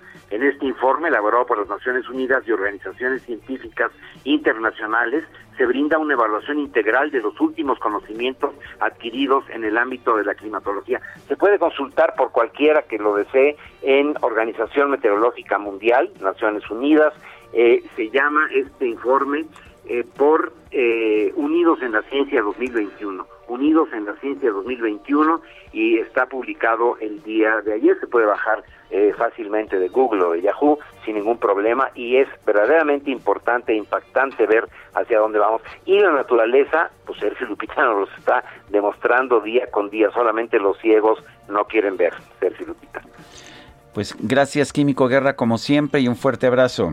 Igualmente, buen fin de semana también para ti, Lupita. Gracias, muy buenos días, Químico. Son las 8 de la mañana con 24 minutos. Nuestro número para mensajes de WhatsApp es el 55 2010 96 47. Businessman there, drink my wine. Plowman,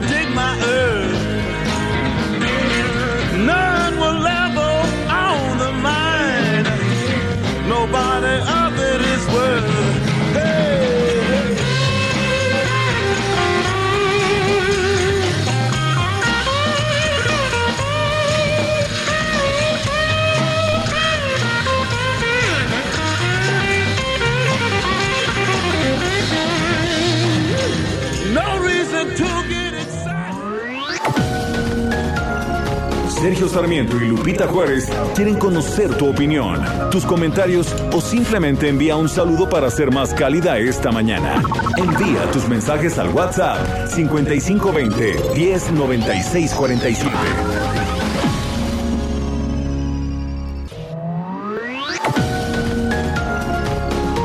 Continuamos con Sergio Sarmiento y Lupita Juárez por El Heraldo Radio.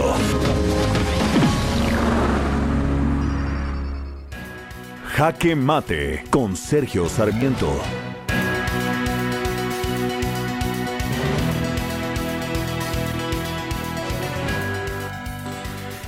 Lo primero que hay que aclarar es que se trata de un embargo por parte del gobierno de los Estados Unidos que afecta principalmente a las empresas de Estados Unidos. No, no hay un bloqueo como dijo ayer el presidente de la República Andrés Manuel López Obrador. No hay barcos militares de Estados Unidos deteniendo los barcos con mercancía de México o de Europa que pudieran tratar de ingresar a la isla de Cuba. De hecho, las empresas españolas han hecho inversiones muy fuertes en Cuba, particularmente en hoteles. Algunas empresas mexicanas han tratado también de hacer inversiones allá en Cuba, por ejemplo en cuestiones de telefonía y de industria, pero el problema no ha sido el embargo, el problema ha sido que los cubanos no pagan. De hecho, el gobierno de Enrique Peña Nieto en el 2014 condonó 500 millones de dólares de empresas cubanas, del gobierno cubano, porque no hay empresas en Cuba, a, las empresas mexicanas. Y esto, pues es la razón por la que no hay un mayor comercio entre Cuba y México. Ahora bien, yo estoy de acuerdo con el presidente Andrés Manuel López Obrador en que hay que terminar el embargo. El embargo no ha servido más que para darle una excusa a la dictadura cubana para mantener su dictadura. En todo caso, ha fortalecido a esta dictadura. Lo que creo que no podemos aceptar es que venga Miguel Díaz Canel, el presidente de Cuba, un país que no ha tenido elecciones libres desde que existe el actual régimen, y nos venga a sermonear sobre la libertad, eh, sobre la independencia. Me parece que esas palabras sobran. Está bien que venga el presidente de Cuba a participar en la reunión de la CELAC, una reunión internacional, ahí no hay problema pero que se le dé un lugar protagónico en los festejos, en los festejos patrios de nuestro país y además para que nos sermonee, me parece que es inaceptable. Yo soy Sergio Sarmiento y lo invito a reflexionar.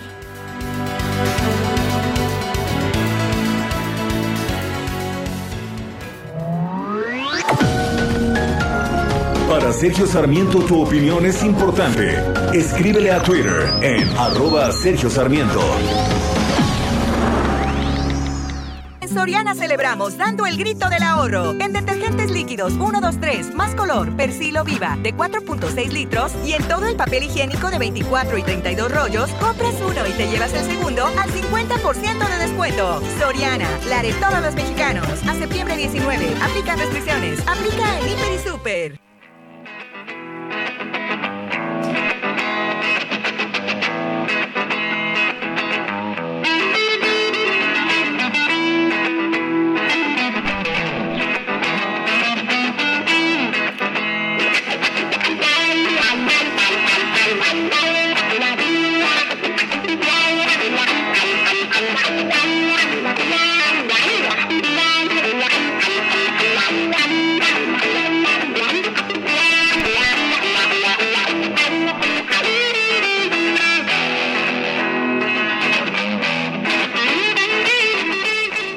Usted el virtuosismo en la guitarra de Jimi Hendrix.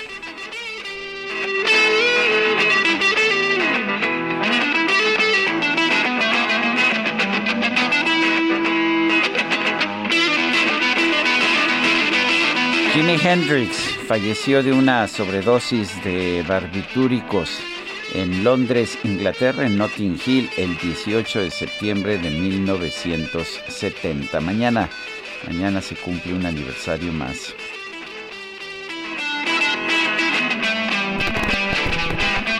Y vamos con mensajes de nuestro público. Adelante, Guadalupe.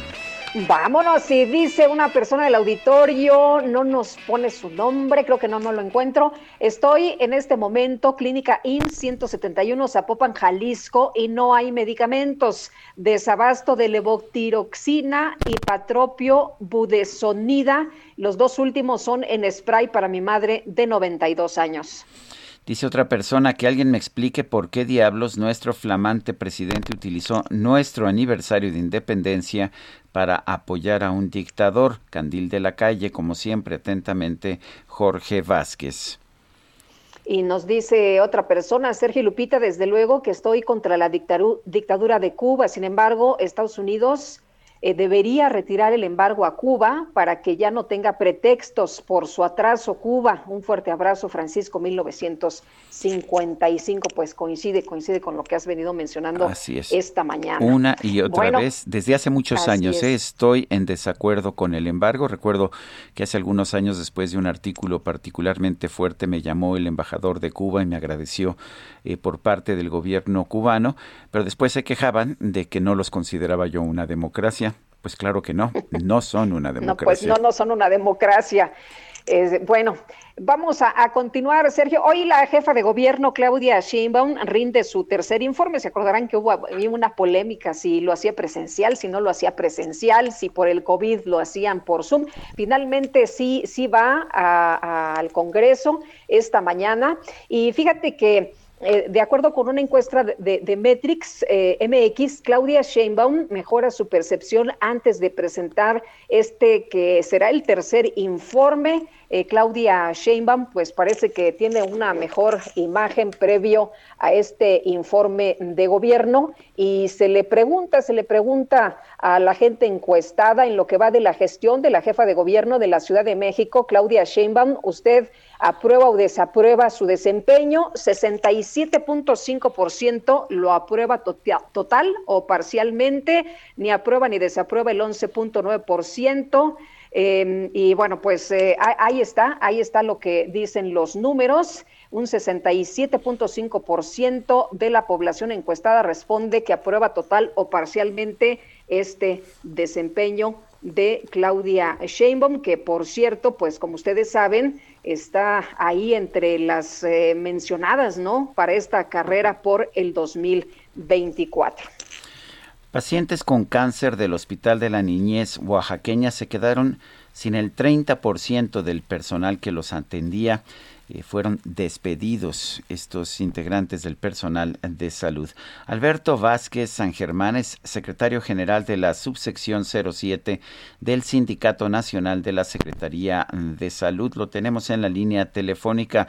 Don Alberto, cuéntenos ¿Por qué despidieron a esto, a este personal? ¿Ya no era necesario? ¿Ya se resolvieron los problemas de salud allá en Oaxaca?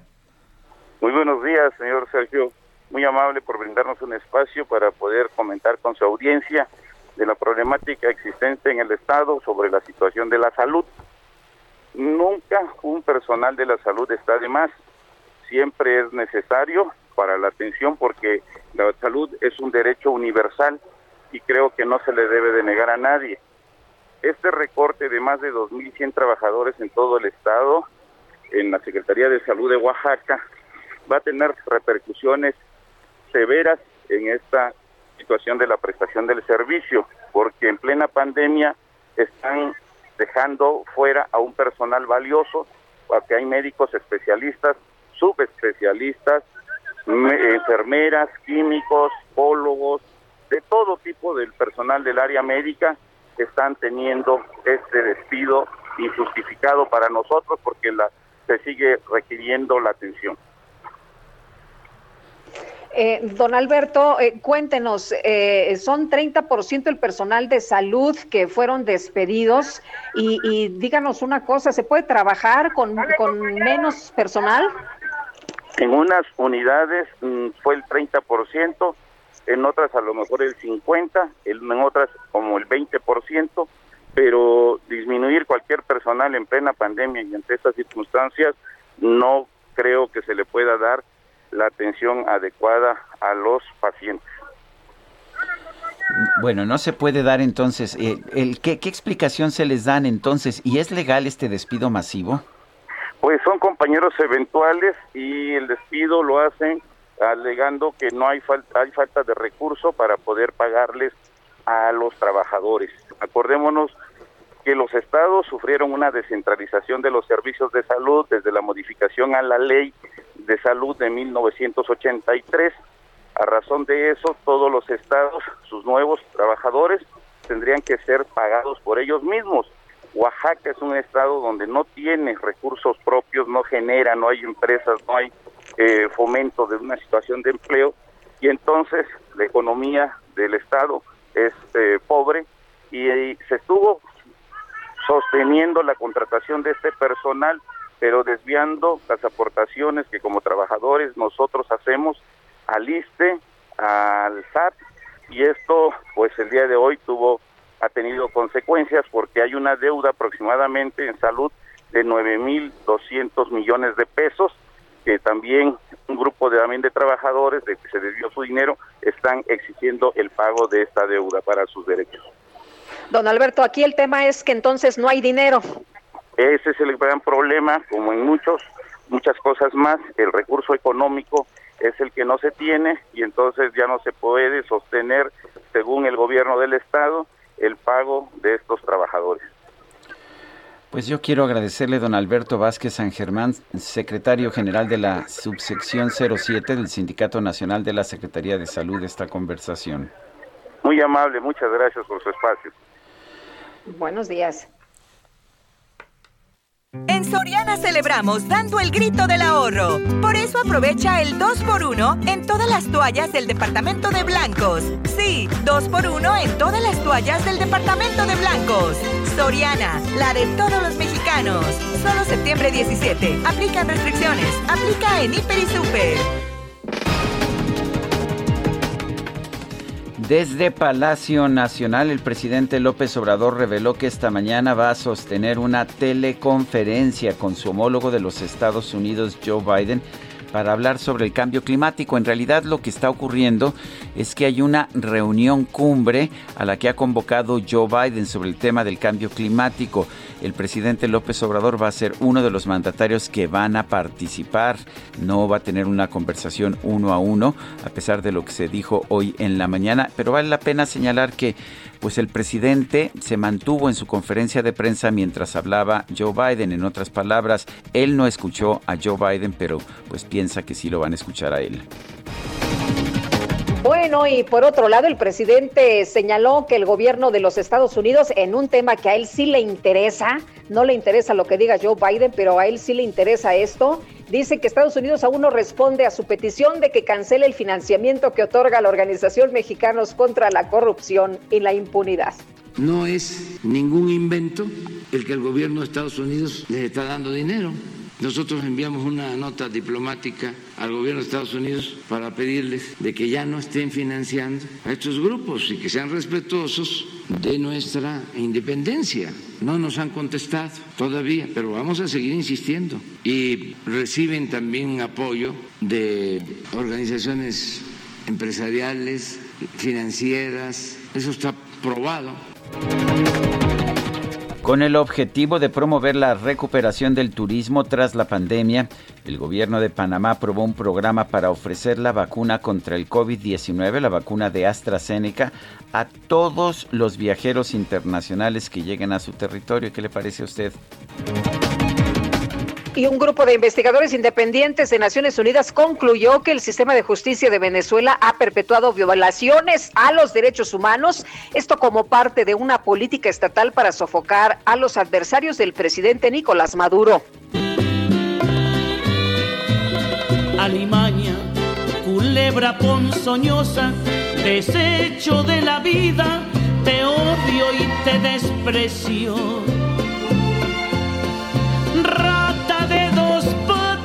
Híjole, esa sí que duele, rata de dos patas, pero Ay, ay, ay. a ver, la, la compilación de insultos y descalificaciones de Paquita, la del barrio, pues fue objeto de, de severa competencia el día de ayer, mi querida Guadalupe. Resulta que durante su discurso por el desfile cívico-militar de este 16 de septiembre, el presidente López Obrador pues ofreció una lista de los insultos que recibió el héroe de la independencia Miguel Hidalgo. Y ya sabes, empezó con su lista, pero esto hizo que en redes sociales se le comparara con la cantante Paquita la del barrio y su letanía de insultos de la canción Rata de dos patas. Maldita cucaracha. execrable majadero, badulaque, borriquísimo, primogénito de Satanás, malditísimo ladrón, liberticida, insecto venenoso, energúmeno. En Soriana celebramos dando el grito del ahorro. Aprovecha que en toda la línea de toallas femeninas Saba, Cotex y Always, compra una y la segunda al 50% de descuento. Sí, al 50% de descuento. Soriana, la de todos los mexicanos. Solo septiembre 18. Aplican restricciones, excepto PAX. Aplica en Hiper y Super. Bueno, bueno, pues sí, parecía que estaba cantando la de Paquita, la del barrio, ¿no? Malo, malísimo, bueno, entre otras. Vamos a continuar con la información y vamos a, escuchar a Axel Chávez, el personal del IMSS que atendió la tragedia en Tula Hidalgo, recibió atención psicológica para tratar las secuelas traumáticas. Y Axel, cuéntanos, buenos días. Lupita, Sergio, ¿qué tal? Buenos días. Les informo que mientras en el nosocomio continúan las labores de limpieza para el retiro de escombro y se contabilice el equipo, medicamento y material quirúrgico perdido, los trabajadores que atendieron la emergencia aquella madrugada, cuando 14 pacientes murieron porque no tuvieron respiración, que tenían respiración asistida y no se les suministró oxígeno, ellos reciben atención psicológica para tratar las secuelas traumáticas de este episodio. En tanto, el Instituto Mexicano del Seguro Social define los centros médicos a los que serán reubicados.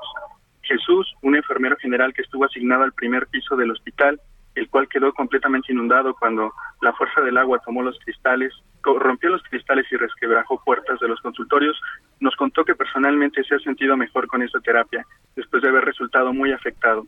Respecto al instituto, desconoce si van a equiparlo de nuevo o lo van a reubicar, ubicar en otra zona. Él, junto con médicos, personal de limpieza, administrativos, camilleros, y el personal de enfermería cargaron a los pacientes al segundo nivel con los medicamentos que les suministraban vía intravenosa para impedir que murieran ahogados. No obstante, también conocieron la agonía de los internos con diagnóstico crítico que fallecieron por falta de oxígeno. El IMSS, por su parte, expresó su reconocimiento al personal y dijo que en un acto de responsabilidad y valentía salvaron la vida del resto de los 54 pacientes hospitalizados, incluidos dos recién nacidos que se encontraban en incubadora.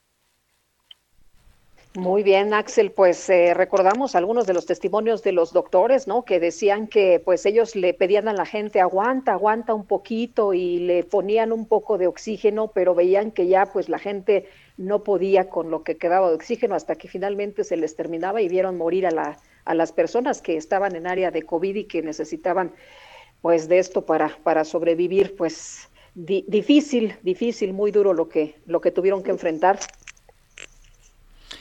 Pues sí, efectivamente. Bueno, perdón. Adelante, Axel, adelante.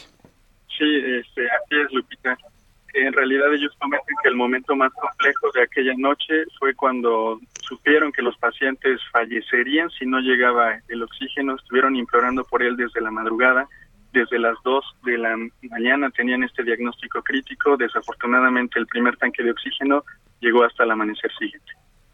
Pues sí. Muy bien, Axel, muchas gracias por tu reporte. Buenos días. Seguimos al pendiente. Muy buenos días. La secretaria de Gobernación de Puebla, Ana Lucía Gil Mayoral, se reunió con integrantes del CENAPRED para revisar la actividad del volcán Popocatépetl. Claudia Espinosa, adelante. ¿Qué tal, Sergio y Lupita? Los saludo con mucho gusto para darles a conocer que la secretaria de Gobernación en Puebla, Ana Lucía Gil Mayoral, señaló que se reunió con integrantes del CINAPRED para revisar la actividad del volcán Popocatépetl. Comentó que se establecieron el seguimiento a los protocolos de vigilancia en todos los municipios que se encuentran en la entidad y en otros estados dentro del margen del rango del volcán Popocatépetl. Añadió que por el momento la actividad que presenta el coloso es similar a la que ha presentado en años anteriores durante las mismas fechas, por lo que se mantienen las restricciones de no acercarse al cráter del volcán a menos de 12 kilómetros y también se mantiene el semáforo de alerta volcánica en amarillo fase 2. Les informó desde Puebla con gusto Claudia Espinosa. Claudia Espinosa, muchas gracias por este, por este reporte. Bueno, y en el sur de Tamaulipas se han quedado varados grupos de migrantes extranjeros y déjeme decirle que en su mayoría pues son originarios de Haití. Carlos Juárez, nos tienes toda la información, te escuchamos. Hola, ¿qué tal? Sergio Lupita, muy buenos días, un gusto saludarlos. Efectivamente, Tamaulipas está recibiendo a una gran cantidad de migrantes, principalmente haitianos y de Centroamérica, en diferentes puntos de la entidad tamaulipeca. Por ejemplo, en Tampico se han quedado parados, incluso se les ha visto en la central camionera y también en terminales eh, externas tratando de abordar eh, autobuses que los lleven con destino a Ciudad Acuña o bien a la frontera con Estados Unidos aquí en lo que viene siendo Reynosa o Matamoros. Déjame comentarte, Sergio Lupita, que en, hace unos momentos eh, se estaba reportando que en las Norias, en la carretera Matamoros eh, había por lo menos 15 autobuses de migrantes haitianos retenidos por autoridades mexicanas, lo que estaba generando que se quedaban a bordo de a bordo de la carretera y algunos otros más se fueran caminando con rumbo a la frontera con Estados Unidos. Las autoridades, como los diputados federales, piden a las autoridades mexicanas poner mucha atención porque ya hubo un bloqueo carretero en Tamaulipas por estos extranjeros. Así la información, Sergio Lupita. Gracias, Carlos. Buenos días. Muy buenos días, pendiente con los detalles. Bueno, y en otros temas, ya son 245 los cuerpos rescatados en 18 fosas clandestinas en el estado de Jalisco. Esto es, esta es la cifra que se ha registrado en lo que va de este 2021. Esto lo informó la Fiscalía Especial para Personas Desaparecidas de la Fiscalía de Jalisco, encabezada por Blanca Trujillo Cuevas. Ella dijo que hasta ahora se ha logrado identificar a poco más del 50% de las personas localizadas en esas fosas. La última la última está en el municipio de Tlajomulco, de donde se extrajeron 18 bolsas con restos humanos. El sitio se encontró el pasado 10 de septiembre después de que se recibió un reporte sobre la presencia de cuerpos en un predio. La Fiscalía Estatal señala que en lo que va del, presente gobierno de Jalisco se han localizado 82 fosas clandestinas de las que se han recuperado 690 cuerpos, 397 secciones anatómicas y nueve osamentas. Pues, ¿qué te parece, Guadalupe? 245 pues, cuerpos rescatados en 18 fosas clandestinas, nada más el, eh, en este 2021 Pues sí, muy, muy terrible, Sergio, y, y, bueno, pues ahí, ahí no acaba la cosa. Elementos de la fuerza o de las fuerzas de seguridad también aseguraron dos eh, vehículos allá en, eh, en Coahuila estos vehículos conocidos como monstruos y 10 armas, eh, una de ellas tipo Barrett, y es que elementos, elementos de las diferentes fuerzas de seguridad que integran el operativo Noreste abatieron a nueve presuntos sicarios, además aseguraron estos vehículos, uno de ellos con blindaje artesanal, en Hidalgo, Coahuila, en la acción de seguridad participaron elementos del ejército mexicano destacamentados en los estados de Coahuila, Nuevo León y Tamaulipas. Los policías estatales fueron agredidos cuando se encontraban en un recorrido de supervisión y vigilancia en una brecha con, eh, con dirección a la carretera de Anagua, Colombia, alrededor de las 15 eh, horas el día de ayer. Y bueno, personal de la Sedena de los estados de Coahuila, Nuevo León y Tamaulipas apoyaron a los policías estatales, quienes ubicaron a los gatilleros y los enfrentaron. En el despliegue táctico participaron fuerzas de las bases de operaciones de los municipios de Hidalgo y Guerrero, Coahuila. Y bueno, pues se mantiene un operativo para localizar al resto de los agresores. Así está el país. 8 con 53, vamos al norte de la Ciudad de México con Javier Ruiz. Adelante, Javier. Hola Sergio Lupita, ¿qué tal? Excelente mañana y tenemos información justamente del eje 5 norte, la avenida Montevideo, donde ya vamos a encontrar retardos que son provocados por la operación de los distintos semáforos, al menos para quien se desplaza de la avenida de los insurgentes, y esto en dirección a la avenida Instituto Politécnico Nacional, o bien para continuar hacia la calzada Vallejo. Insurgentes siguió con retardos, al menos una vez que se deja atrás el paradero del metro de Torres, y esto en dirección hacia Fortuna, más adelante para llegar al circuito interior. El sentido opuesto en general, el avance sí es bastante aceptable, solo hay que moderar la velocidad, y finalmente el circuito interior, ya con algunos rezagos, una vez que se deja atrás el eje 2 norte, y esto para quien desea llegar hacia la avenida y De momento, Sergio Lupita, ese es el reporte que tenemos. Muchas gracias, Javier. Estamos atentos, buenos días. Es Javier Ruiz. Son las 8 de la mañana con 54 minutos, 8 con 54. Les recuerdo nuestro número de WhatsApp para que nos haga usted llegar sus comentarios. 55 20 10 96 47. Repito, 55 20 10 96 47. En Twitter síganos usted por arroba Sergio y Lupita. Y también, por supuesto, para mantenerse cabalmente informados por arroba Heraldo de México. Regresamos en un momento más.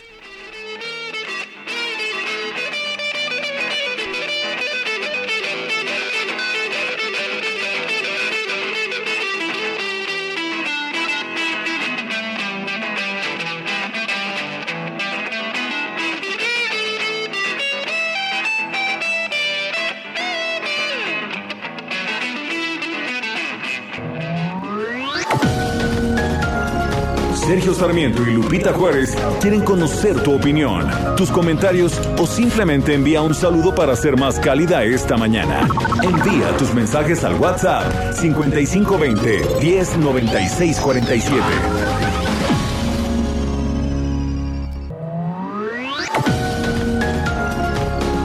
Continuamos con Sergio Sarmiento y Lupita Juárez por El Heraldo Radio.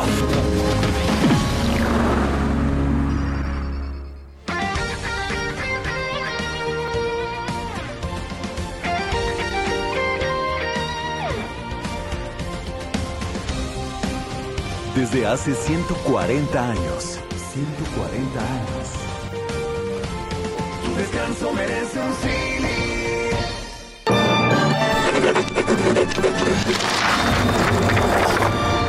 En este viernes de lectura, vamos a recordar a la reina de la novela policíaca, Agatha Christie, quien nació el 15 de septiembre de 1890 en Devon, Inglaterra. Es autora de más de 70 novelas, así como varios relatos cortos y obras de teatro. El libro de los récords Guinness la reconoció como la novelista que más obras ha vendido de todos los tiempos, con más de 2 mil millones de ejemplares. Además, sus textos han sido traducidos a más de 100 idiomas. Agatha Christie es la creadora de dos famosos personajes, el detective belga Hercule Poirot y la investigadora Miss Marple. Entre sus obras destacan títulos como Diez Negritos, Asesinato en el Orient Express, Muerte en el Nilo o El tren de las 4.50. Entre las curiosidades alrededor de Agatha Christie está su amistad con Arthur Conan Doyle, creador de otro detective famoso, Sherlock Holmes. Además, en diciembre de 1926 desapareció por 11 días, hasta que fue encontrada en un hotel. La escritora aseguró no recordar nada de lo ocurrido en ese tiempo.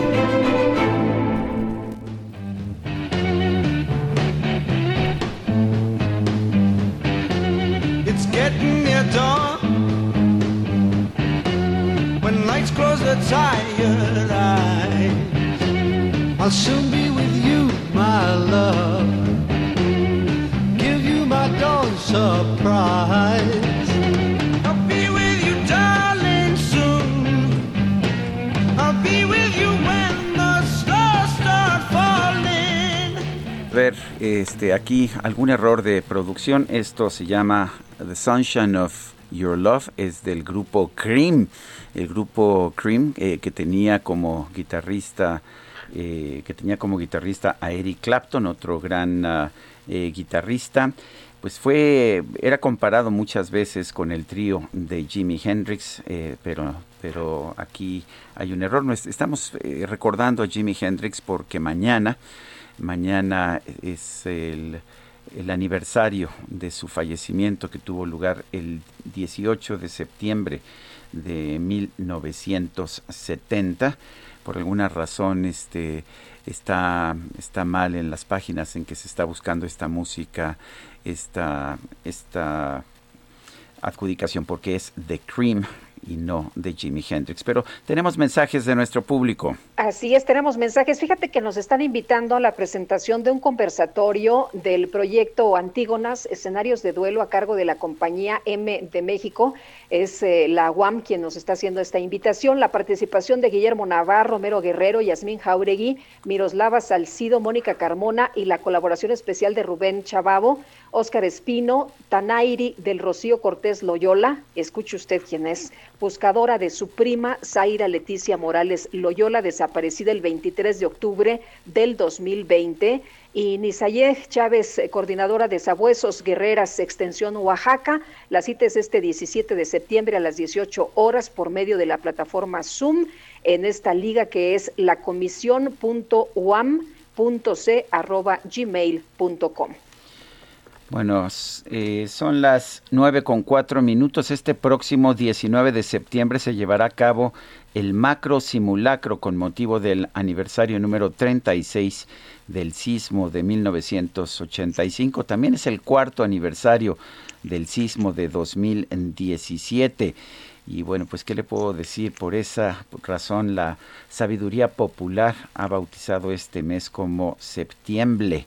Pero en fin, eh, vamos a platicar con Miriam Ursúa Venegas, secretaria de Gestión Integral de Riesgos y Protección Civil de la Ciudad de México.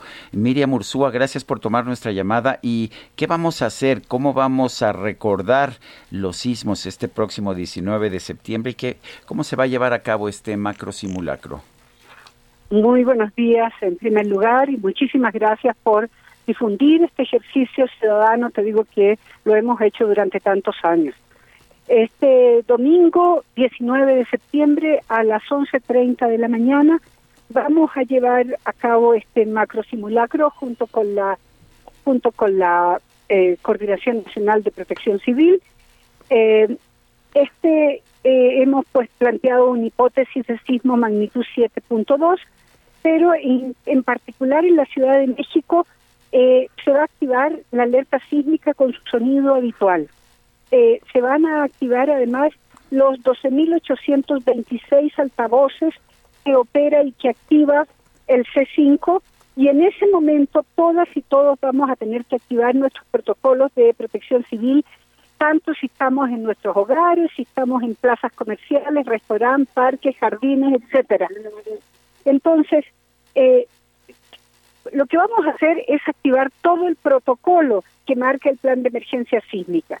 Vamos también a realizar un ejercicio de simulación eh, de afectaciones provocadas por sismo en el Monumento a la Revolución, donde todos los servicios de emergencia, que es el cuerpo, eh, el ERUM, que es el heroico cuerpo de bomberos, nosotros vamos a estar ahí junto con SEDEMA, con CEMAR, para poner en práctica conocimientos y técnicas de atención y respuesta inmediata.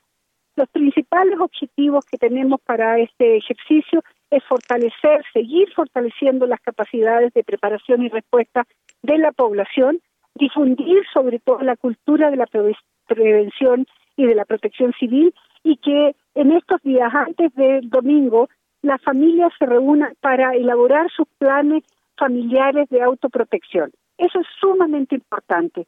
Eh, reforzar y mejorar también la capacidad de acciones preventivas, de comunicación y respuesta por parte del gobierno de la ciudad y activar los consejos de protección civil de las alcaldías. Eh, eh, secretaria, le preguntamos a personas hace unos días eh, si, si sabían, bueno, cuando tembló hace unos días, si sabían cómo reaccionar ante los temblores y a pesar de que se han hecho tantos simulacros, eh, parece que, muchos todavía no saben cómo actuar. Por ejemplo, personas que están en los pisos altos que deberían de quedarse en la zona de protección, bajan las escaleras cuando se supone que no deberían bajar las escaleras. ¿Se siguen dando estas instrucciones de qué hacer, cómo identificar el lugar más seguro? Dónde quedarse, dónde resguardarse? Mira, en general nosotros hemos estado durante todo este tiempo dando ese tipo de recomendaciones y en este momento lo que decimos es si usted está en un segundo piso hacia abajo, por favor, baje por las rutas de evacuación al punto de reunión fuera de los inmuebles. Si estás en un tercer piso, espera que termine la alerta sísmica y después con tranquilidad, sin correr, sin empujar, sin gritar, bajar por las rutas de evacuación hasta el punto de reunión. Eh, por supuesto que hemos dado muchísimas veces recomendaciones para identificar cuáles son las zonas de menor riesgo en cada una de las viviendas o en cada uno de los inmuebles en donde, en donde se está. Entonces, eh, esto es, te digo siempre, ubicar eh, dónde están los elementos estructurales más importantes del lugar en donde está para saber cuál es el lugar de menor riesgo. Eh, no debemos olvidar que en esta ocasión todavía vamos a estar en pandemia y por lo tanto es necesario mantener las medidas sanitarias, digo, preventivas, usar cubrebocas, mantener sana distancia eh, con otras personas y usar el gel antibacterial o sanitizante. Bueno, pues yo quiero agradecerle eh, Miriam Ursúa Venegas, secretaria de Gestión Integral de Riesgos y Protección Civil de la Ciudad de México, el haber conversado con nosotros. Muchísimas gracias a ustedes, muchísimas gracias por difundir y sobre todo yo les voy a pedir que ustedes inviten a, todos los que los escuchan a registrar a, las personas a registrar sus inmuebles en la plataforma que tenemos que es preparados.gov.mx diagonal simulacro nacional 2021. Vamos a tener abierta la plataforma hasta la noche del sábado 18 de septiembre. Hasta este momento tenemos más de 7.000 inmuebles registrados y esperamos llegar a muchísimos más. Muchas gracias, señora secretaria. Muchas gracias a ustedes. Buenos días, hasta luego. Bueno, y todo listo para el tercer informe de la jefa de gobierno de la Ciudad de México, Claudia Sheinbaum, en el Congreso Capitalino. Hemos estado viendo que han eh, llegado ya varios invitados especiales y Carlos Navarro, nos tienes los detalles adelante. Buenos días, Sergio y Lupita. Les saludo con gusto a ustedes y al auditorio. Y después de las negociaciones entre la oposición y Morena para ver de qué manera se realizaba el informe de gobierno, hoy la mandataria capitalina Claudia Sheinbaum acude al recinto de Donceles y Allende Recordemos que el año pasado se realizó de manera a distancia por el tema de la emergencia sanitaria. En este caso, la jefa de gobierno va a llegar a las 10 de la mañana y cada uno de los ocho grupos parlamentarios va a tener cinco minutos para dar su posicionamiento.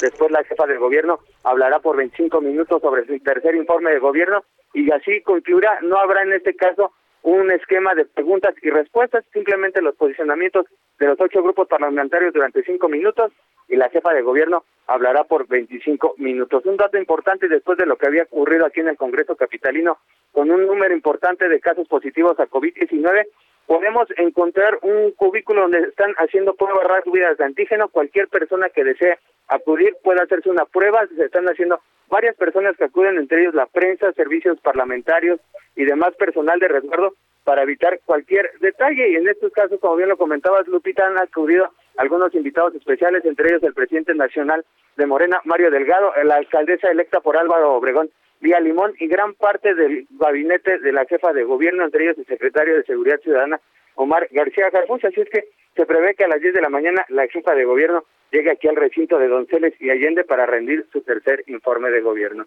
Sergio Lupita, la información que les tengo. Gracias, Carlos. Hasta luego, buenos días.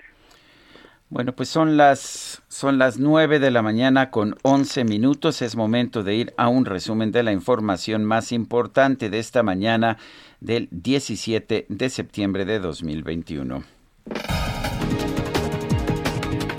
En su conferencia de prensa de esta mañana, el presidente López Obrador aseguró que durante el periodo neoliberal nuestro país fue más saqueado que en los tres siglos de la época colonial. En el periodo neoliberal, que es el periodo de más saqueo, de más robo que se haya registrado en la historia de México.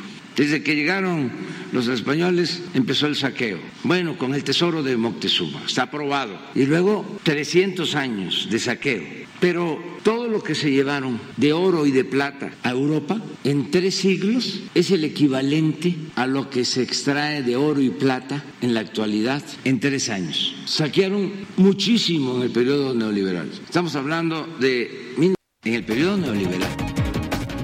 Bueno, pues es momento de que meta a la cárcel, ¿no? Ahora que es presidente podría hacerlo, que meta a la cárcel con pruebas a quienes han saqueado en el periodo neoliberal a los mexicanos. Y por otro lado, el presidente rechazó que al limitar las operaciones del Aeropuerto Internacional de la Ciudad de México, su gobierno busque obligar a las aerolíneas a trasladarse al nuevo aeropuerto de Santa Lucía. Las autoridades sanitarias de España aprobaron la aplicación de una tercera dosis de la vacuna contra el COVID-19 para los residentes de los centros de adultos mayores de todo el país. El Foro Económico Mundial anunció que la edición del evento 2022 se va a llevar a cabo de forma presencial del 17 al 21 de enero en Davos, en Suiza, con el lema Trabajar juntos, restaurar la confianza. México Te llevo en el corazón con la alegría del mariachi. Bueno, pues este jueves el equipo de fútbol París Saint-Germain se sumó a los festejos por el Día de la Independencia de México. A través de Twitter, el club parisiense compartió un video en el que todos sus jugadores envían sus felicitaciones al pueblo de México, encabezados por el argentino Lionel Messi y el brasileño Neymar. De independencia para todos ustedes. Vamos París. Hola México. Feliz Día de la Independencia para todos ustedes. Feliz Día de la Independencia para todos ustedes. Hola México. Vamos París. Vamos París. Para Lupita Juárez, tu opinión es importante. Escríbele a Twitter en arroba Lupita Juárez H.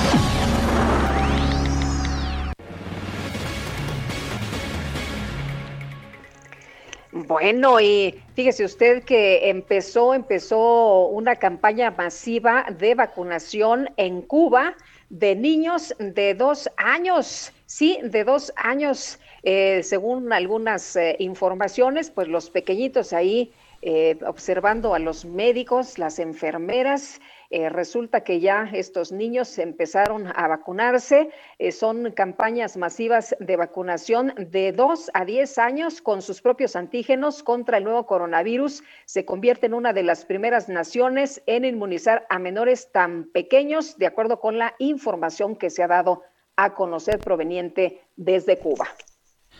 Son las 9 de la mañana con 15 minutos. Debe ser un privilegio estar contigo. A la que vive contigo, yo la envidio porque tuvo mejor suerte. Mientras La verdad es que me gusta, me gustan estas canciones románticas para aquellos momentos en que, ya sabe usted, se toma una copita con, con la mujer querida y se apapacha uno. Todos merecemos esos momentos, ¿no es así, mi querida Guadalupe? Sin duda, y además con una de las voces más hermosas de México. Efectivamente, la mujer que nació para cantar, Manuela Torres, la tenemos en la línea telefónica. Manuela, ¿cómo estás? Gracias por tomar nuestra llamada. Buen día, buen día. Hola, ¿qué tal?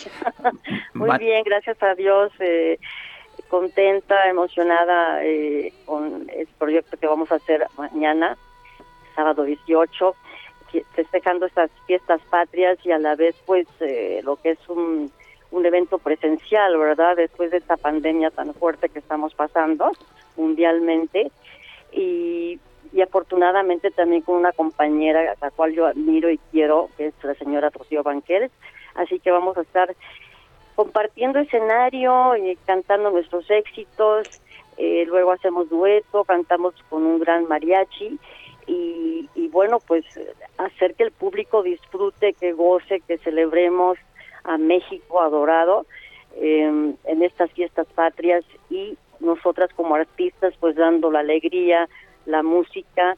Eh, ya saben ustedes, mi querido Sergio y, y, Lupita, que la pandemia castigó bastante lo que es el ambiente artístico, así que lo estamos retomando bendito Dios nuevamente. Eh, Qué bueno, nos da mucho gusto. Y, y será en el salón, en, en, La Maraca, ¿verdad? Así es, Lupita, el Salón de La Maraca, eh, donde yo he estado ya dos veces anteriormente, eh, presencial mío, y ahora, pues, como dije, eh, ahora sí que compartiendo el escenario con Rocío Banquel. Eh, Manuela, ¿va, ¿va, a ser nada más música de mariachi, música mexicana o escucharemos también algunas de esas, eh, pues de esas baladas románticas que a las que nos has acostumbrado tú junto con Rocío Banquels? No, claro que sí, mi querido Sergio. Empezamos, eh, yo creo que yo voy a empezar primero. canto mis éxitos, por supuesto, no, pues eso no, no lo perdona el público. Y, y después de eso, ya que cada quien cante sus éxitos, nos juntamos Rocío y yo cantando los duetos de canciones mexicanas para cerrar con broche de oro. ¿Nos vas a cantar? ¿Te voy a enseñar a querer? Pues me van a enseñar a querer y yo también los voy a enseñar a querer. claro que sí, pues esa es una de los de los éxitos fuertes, ¿no?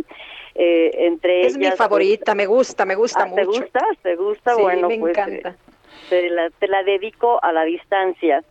Y bueno, por supuesto, ahora que soy libre, que es una de mis predilectas, precisamente la que estábamos escuchando ahorita en la radio, la que vive contigo.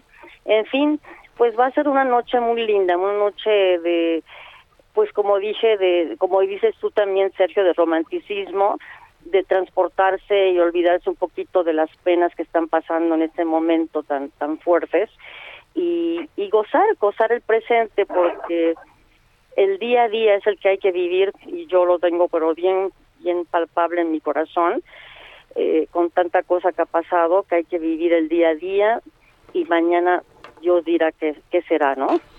Pues sí, y, y, qué bueno que ya no estamos encerrados, que podemos asistir a este concierto, esta presentación de manera presencial, porque pues eso es lo correcto. Así es, de manera presencial, pero con los cuidados, mi querido Claro, Sergio. por supuesto, uh -huh. ya sabes, muy cuidadosos, entramos con nuestra con nuestra mascarilla, me imagino, este, bueno, mucha gente ya está vacunada afortunadamente, pero claro uh -huh. que hay que mantener eso. Así bueno, es, pues así es. Muchas gracias Manuela Torres por invitarnos a esta presentación este 18 de septiembre en el Salón La Maraca junto con Rocío Banquels. Pues gracias a ustedes, Sergio, a Lupita y a todo el staff que está ahí con ustedes en la producción. Gracias por darme este tiempecito y los invito mañana 18 de septiembre a La Maraca a que estemos compartiendo, conviviendo, festejando y dándonos mucho, mucho amor y muchos apapachos a la distancia. Muchas gracias, un abrazo. Sí, un abrazote, cuídense, Dios los bendice, gracias. Gracias. Son las 9 con 20. Denle libertad al pobre gorrión, vengan a curar a mi corazón. Letra H con Sergio Sarmiento y Lupita Juárez. Y está con nosotros Mónica Soto y Casa. Mónica, ¿qué nos vas a recomendar en este viernes de lectura?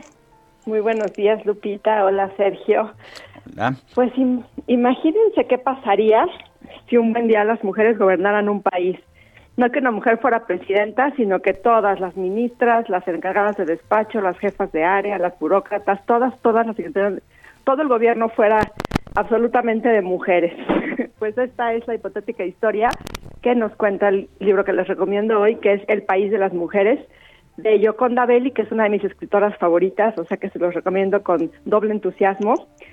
Yoconda Belli es una autora nicaragüense que ha sido militante en guerrillas y ha buscado el cambio en su país y pues escribió este libro donde acaba de vencer la, el partido de la izquierda erótica y su su presidenta que se llama Viviana Sansón empieza a vivir en carne propia pues haber tenido este gran triunfo y de repente los hombres se ponen como muy enojados porque ganó una mujer y empiezan a hacerles la vida imposible y pues ellas entienden qué es lo que sucede cuando una mujer adquiere el poder y los hombres no, no, no, no quieren que sea así.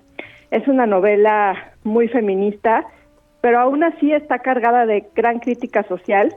Su anécdota está llena de humor, está contada de una manera muy sarcástica y a final de cuentas a veces hasta lleva al absurdo esta guerra entre sexos que no lleva a ningún lado y en el que no hay ningún ganador.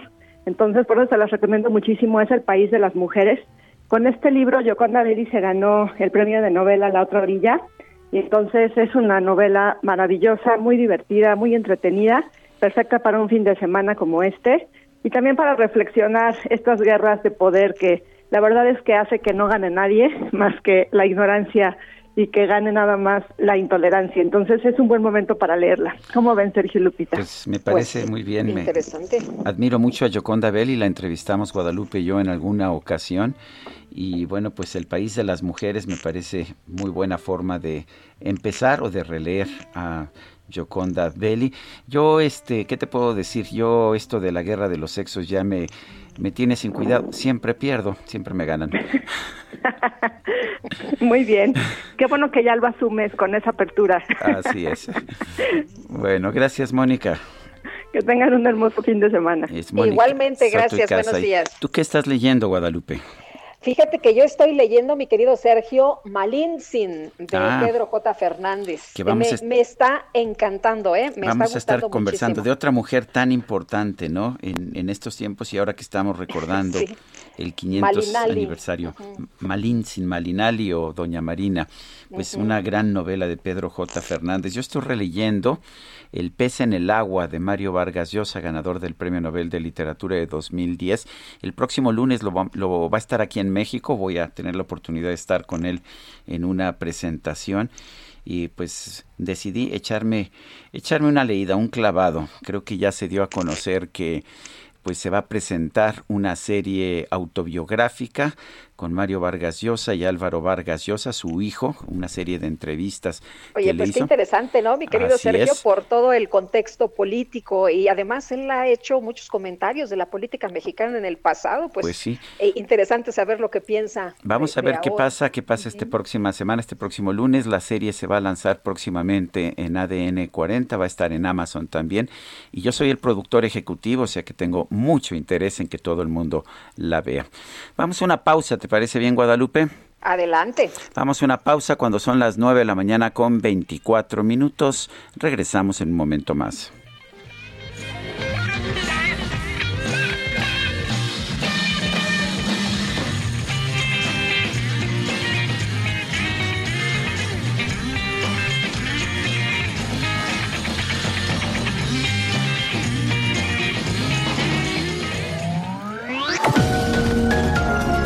Sergio Sarmiento y Lupita Juárez quieren conocer tu opinión, tus comentarios o simplemente envía un saludo para ser más cálida esta mañana. Envía tus mensajes al WhatsApp 5520 109647.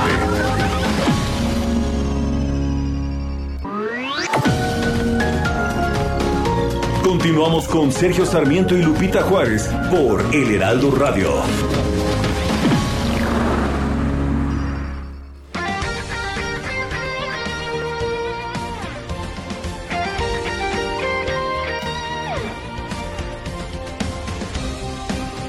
Desde hace 140 años.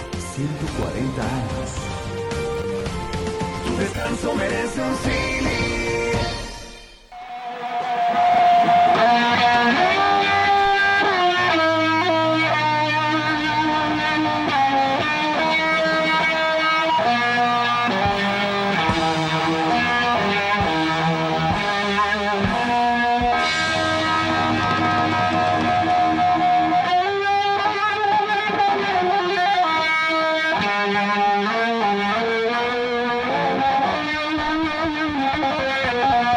Esta es la interpretación famosísima de Jimi Hendrix en el Festival de Música de Woodstock en 1969, en que toma The Star Spangled Banner, el himno nacional de los Estados Unidos, lo transforma, lo convierte en una especie de alegoría de protesta en contra de la guerra de Vietnam.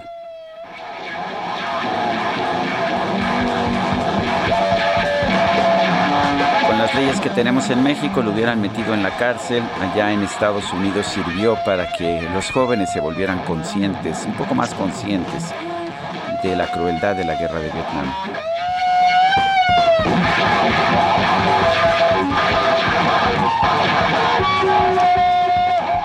Pues sí, aquí con la ley de símbolos patrios todo está prohibido, ya sabes.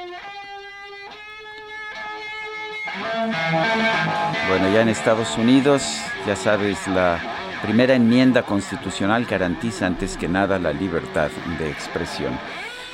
Estamos escuchando a Jimi Hendrix. Mañana se cumplen 51 eh, años de su fallecimiento, el 18 de septiembre de 1970.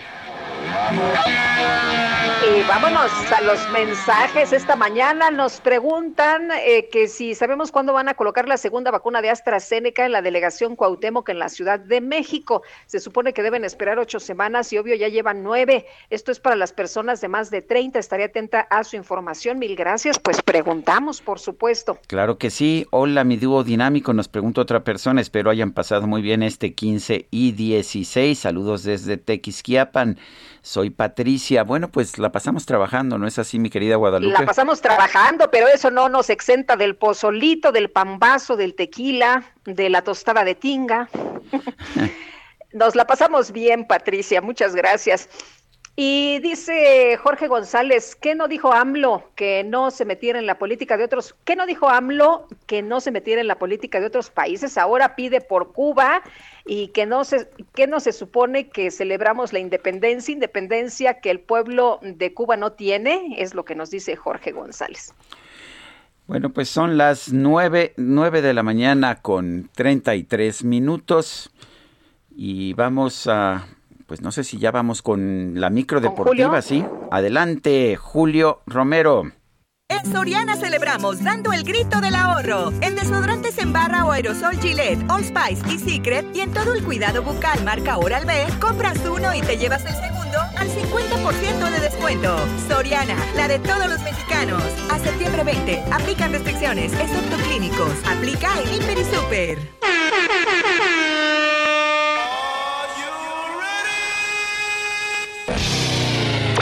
La micro deportiva. Insecto venenoso, hipócrita, escolástico sombrío, insecto venenoso. Ay, mi querido Julio Romero, en primer lugar, qué bueno que estás aquí. perdón, Lupita, creo que no sé si tú lo presentabas o yo, pero ya me adelanté. Como lo aquí, me, dio mucho gusto verlo en directo. Bueno, en primer lugar, bienvenido Julio y Oye, yo creo que te quiere hacer la mala obra aquí el DJ Kike. ¿eh? Sí, ¿cómo estás, Sergio Lupita? Qué gusto, qué gusto saludarlos y qué gusto verlos. Este, sí, pues así de adoloridos llegamos al viernes aventando lámina informativa. Pues porque pues es la semana patria y pues porque este eh, pues coincido con los comentarios, ¿no? Este era la fiesta de México y pues por qué andar metiendo otras cosas. Pero bueno, ese es, ese es otro tema. Oye, Sergio Lupita, amigos, qué arranque de la semana 2 en el fútbol americano de la NFL. Juegazo el día de ayer. A lo mejor no son los equipos más populares ni los mejores actualmente, pero qué buen juego nos regalaron. Triunfo del Washington Football Team 30-29 sobre los gigantes de Nueva York. Dustin Hopkins conectó gol de campo de 48 yardas en el último segundo para darle este triunfo al cuadro local. Así es que arranca la semana 2. Ha arrancado muy bien muchos juegos, muchos juegos muy emocionantes en apenas una semana y un juego. La verdad es que pinta bastante bien esta temporada de la NFL. No por algo es la liga, una de las ligas más poderosas del mundo. Pues ahí nada más generan 9 mil millones de dólares anuales. Pues sí, con esta clase de juegos, cualquiera, cualquiera se hace aficionado. Bueno, en otras cosas, Monterrey. Monterrey le pasó por encima al Cruz Azul 4 goles por 1 y con un global de 5 por 2 se clasificó a la gran final de la Liga de Campeones de la CONCACAF CONCACAF. Maximiliano Mesa, Dubán Vergara y doblete de Rogelio Funes Mori marcaron por el cuadro regiomontano. Ahora el equipo rayado, el equipo Monterrey, estará jugando por el título ante las Águilas del América. Por cierto, por cierto, el duelo que se disputó ayer en la cancha del Estadio Azteca fue detenido por más de 10 minutos después de que en las tribunas se escuchó el famoso grito cuando despeja el portero rival, este justamente que andan promoviendo que se erradique, pues ayer los aficionados de Cruz Azul muy molestos, pues con esto se desquitaron, se la pasaron grite y grite en algo que pues ya no está, ya no está bien y pues ha afectado de manera considerable al fútbol mexicano. Así es que América Monterrey, la final de la Liga de Campeones de la CONCACAF, hay que recordarlo, el América eliminó al conjunto del Filadelfia. También arrancó la jornada 2, eh, jornada 2, jornada 9, jornada 9 del torneo Grita México, el fútbol mexicano, triunfa el San Luis 4 por 1 sobre los Cholos de Tijuana. Para el día de hoy a las 9, el equipo de Necaxa estará enfrentando a los rojinegros del Atlas. Para el día de mañana, León contra Juárez, Toluca América pinta este juego para estar interesante Toluca América, Chivas contra Pachuca y Mazatlán estará recibiendo a los alicaídos Pumas de la Universidad. Para el domingo, Cruz Azul estará enfrentando a los Gallos Blancos del Querétaro, Monterrey contra Tigres y Santos contra la Franja del Puebla. Pues así las cosas con la jornada con la jornada número 9 de este torneo Grita México en el balompié local. Pues así las cosas con este fútbol mexicano que tiene a las Águilas del América como líderes generales. Eh, Cruz Azul atravesando una mala racha. Eh, pues eh, vamos a ver qué es lo que sucede. Bueno, en otras cosas, el día de hoy, el día de hoy se estará celebrando el 88 aniversario del Consejo Mundial de Boxeo, del Consejo Mundial, el Consejo Mundial de Lucha Libre, se ve que ya es viernes, el Consejo Mundial de Lucha Libre en la mítica Arena México, esta catedral de la lucha libre, así es que 88 aniversario. Y bueno, tenemos en la línea telefónica al gran guerrero que estará eh, pues enfrentando el día de hoy a Volador por la Copa Independencia en esta función que pues es de gala, no estará completa la, la Arena México por obvias razones, por temas de pandemia, pero sí habrá público. Gran Guerrero, qué gusto saludarte, muy buenos días. ¿Qué tal? Buenos días a todos. Sí, muy contento el día de hoy.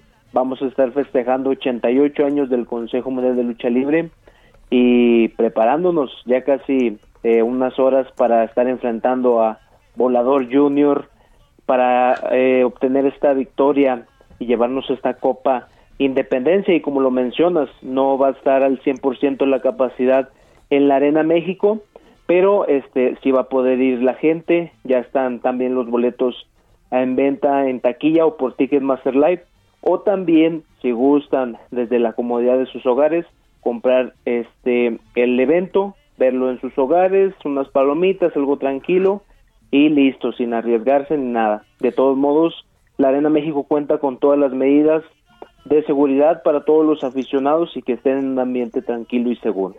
Oye, Gran Guerrero, te toca enfrentar a uno de los ídolos actuales de la lucha libre, Volador Junior. Eh, pues, eh, ¿te sientes en desventaja con esta, con esta situación de que, bueno, Volador pues es querido ahí en la, en la arena? Claro que sí. Desventaja no, fíjate. Bueno, por los dos lados realmente somos luchadores que ya nos hemos enfrentado anteriormente en manos a manos, en, eh, nos conocemos bien, eh, diría yo, tanto como en los castigos, vuelos que realizamos. Esto es preparar cosas nuevas para sacar de cuadro al rival, llevar cosas preparadas para mermar las capacidades de mi contrincante, pero realmente no me achico. Tengo las capacidades, tengo la fortaleza y tengo el hambre para salir adelante y sé que eh, llevarme esta Copa Independencia hoy por la noche va a ser un escalón que me va a consagrar aún más dentro de la lucha libre mexicana. Oye, gran guerrero, eliminaste a Terrible, eliminaste al Ángel de Oro, eliminaste a Euforia, eliminaste a Atlantis. ¿Cuál de todas estas fueron la, o cuál, cuál de estas fue la lucha más complicada para llegar a esta final? pues quedarme al final contra los ingobernables Ángel de Oro y Terrible fue difícil, pues eh, ahora sí que me vi agandallado por esta facción, pero bueno, son las, las preparaciones y las tácticas que hacemos arriba del ring para mermar a nuestros oponentes y poder salir con la victoria. Fue difícil enfrentarme a todo, eh, pues una baraja luchística que tienen amplios conocimientos, pero aún así esto fue de eh, el luchador que cometía menos errores era el que ganaba y cometí menos, aventajé, agandallé también, así que pude obtener esta victoria en esta segunda fase. Y bueno, ya estamos aquí, también listos y preparados, descansando un poco para estar en la noche al 100% y más que nada brindarles un espectáculo a todo el público de la Arena México y se lleve eh, un buen sabor de boca de esta de esta lucha y de todo este cartel.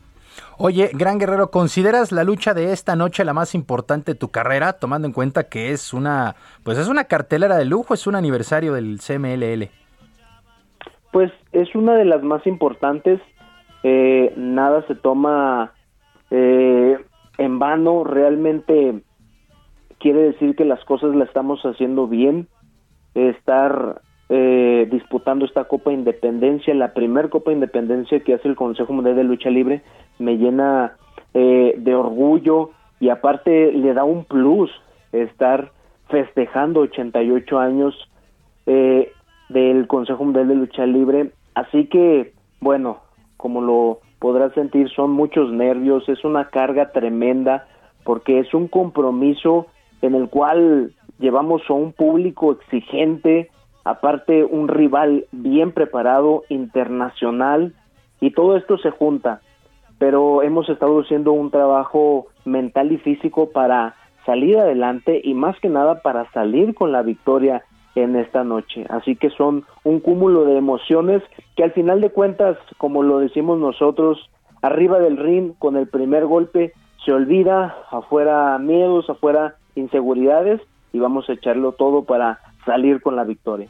Oye, ¿ya estás entrenando al 100% o todavía tienes algunas restricciones por la pandemia? Pues eh, casi ya un 100%. Eh, nos están haciendo las pruebas de COVID eh, cada semana para pues poder ir a entrenar al gimnasio con toda la seguridad del mundo eh, y bueno aún no hay clases al 100% de lucha libre como lo necesitamos nosotros pero tratamos de hacer las cosas para que nuestra condición física esté en un 100%. Estamos limitados por algunas cuestiones, pero mira, al final de cuentas somos guerreros, nos eh, preparamos para salir ante cualquier adversidad y lo vamos haciendo conforme a eh, la empresa y la seguridad nos dé alcance, pero estamos conscientes de que eh, tanto física como mentalmente debemos de estar preparados para cualquier evento, para cualquier festejo y para guardar nuestra seguridad y la seguridad de toda la afición. Oye, Gran Guerrero, ¿qué mensaje le mandas a Volador Junior? ¿Que se cuide o, o va a estar parejo el asunto?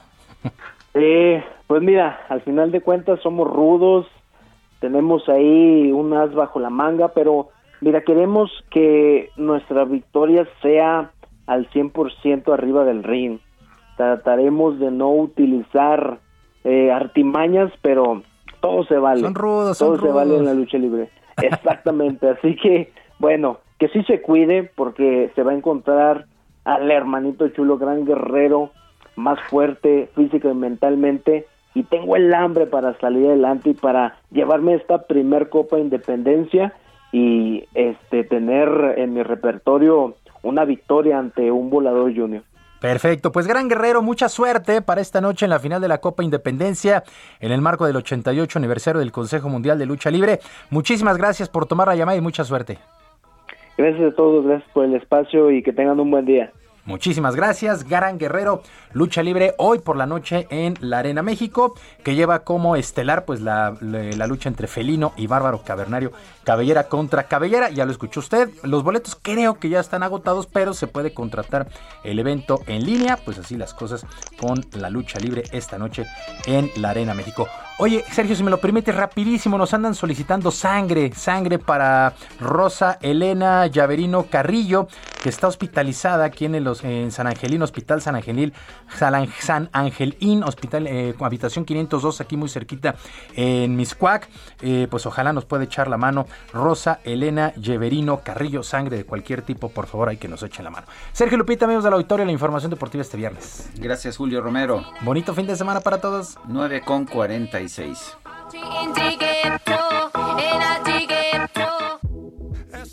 Soriana celebramos dando el grito del ahorro. En detergentes líquidos 1, 2, 3, más color, persilo viva de 4.6 litros y en todo el papel higiénico de 24 y 32 rollos, compras uno y te llevas el segundo al 50% de descuento. Soriana, la de todos los mexicanos. A septiembre 19, aplica restricciones, aplica en Hiper y Super. Bueno, Sergio, y en este viernes de lectura tenemos un libro, es de Pedro J. Fernández, que se llama Soy Malinsin, su nueva novela titulada Soy Malinsin. Y bueno, pues es eh, una forma diferente de contar la historia de esta mujer conocida también como la Malincho, Malinali. Pedro J. Fernández, qué gusto poder saludarte esta mañana. Nos está gustando mucho tu novela y bueno, la estamos disfrutando también. ¿Cómo estás? Buenos días. Muy buenos días, ¿cómo estás? Pues afortunadamente bien, oye, cuéntanos de, de Malinali, esta chavita, esta chiquitita que pues de pronto le cambia el destino. Sí, pues justo eh, esta novela es de esta mujer que conocemos como la Malinche, pero eh, abordada desde su perspectiva histórica real, es decir, esta niña que está entrando a la adolescencia, que de repente es regalada a Hernán Cortés y tiene que aprender a sobrevivir eh, está contada en primera persona porque creo que algo que distingue a Malintzin es el uso de la palabra y creo que ella tiene que contar su propia historia. En realidad, Pedro, es poco lo que conocemos de, la Malinche, de Malintzin, en términos históricos. ¿Cómo, cómo te fuiste nutriendo para esta novela? Eh, pues conocemos otros hechos de la conquista, sabemos más o menos cómo eh, vivían las mujeres indígenas de la época, entonces eh, eso me permitió recrear este mundo y poder llenar los huecos de la vida de, de Malintzin para eh, que pudiera traerla a la vida. Eh, Pedro, narras esto, dices en primera persona por la palabra, porque era muy importante y ella se defendió precisamente, sobrevivió porque hablaba diferentes lenguas. así es, tenía un don de lenguas. al principio nada más sabía maya y, y náhuatl, eh, bueno, Popocla, pero bueno, Maya Nahuatl para, para efectos de, esta historia, y luego va a aprender eh, el castellano, pero eh, lo, que, lo que me parece maravilloso es que no solamente hace estas traducciones de una lengua a la otra, sino que yo la llamo además diplomática, porque hay mensajes, hay figuras, hay eh, frases armadas que no existen de una lengua a la otra. Entonces, imagino lo complicado que ha de haber sido para Malin mantener el mensaje íntegro para poder generar esta comunicación, eh, pero sin esas figuras que, no existían de una lengua a la otra.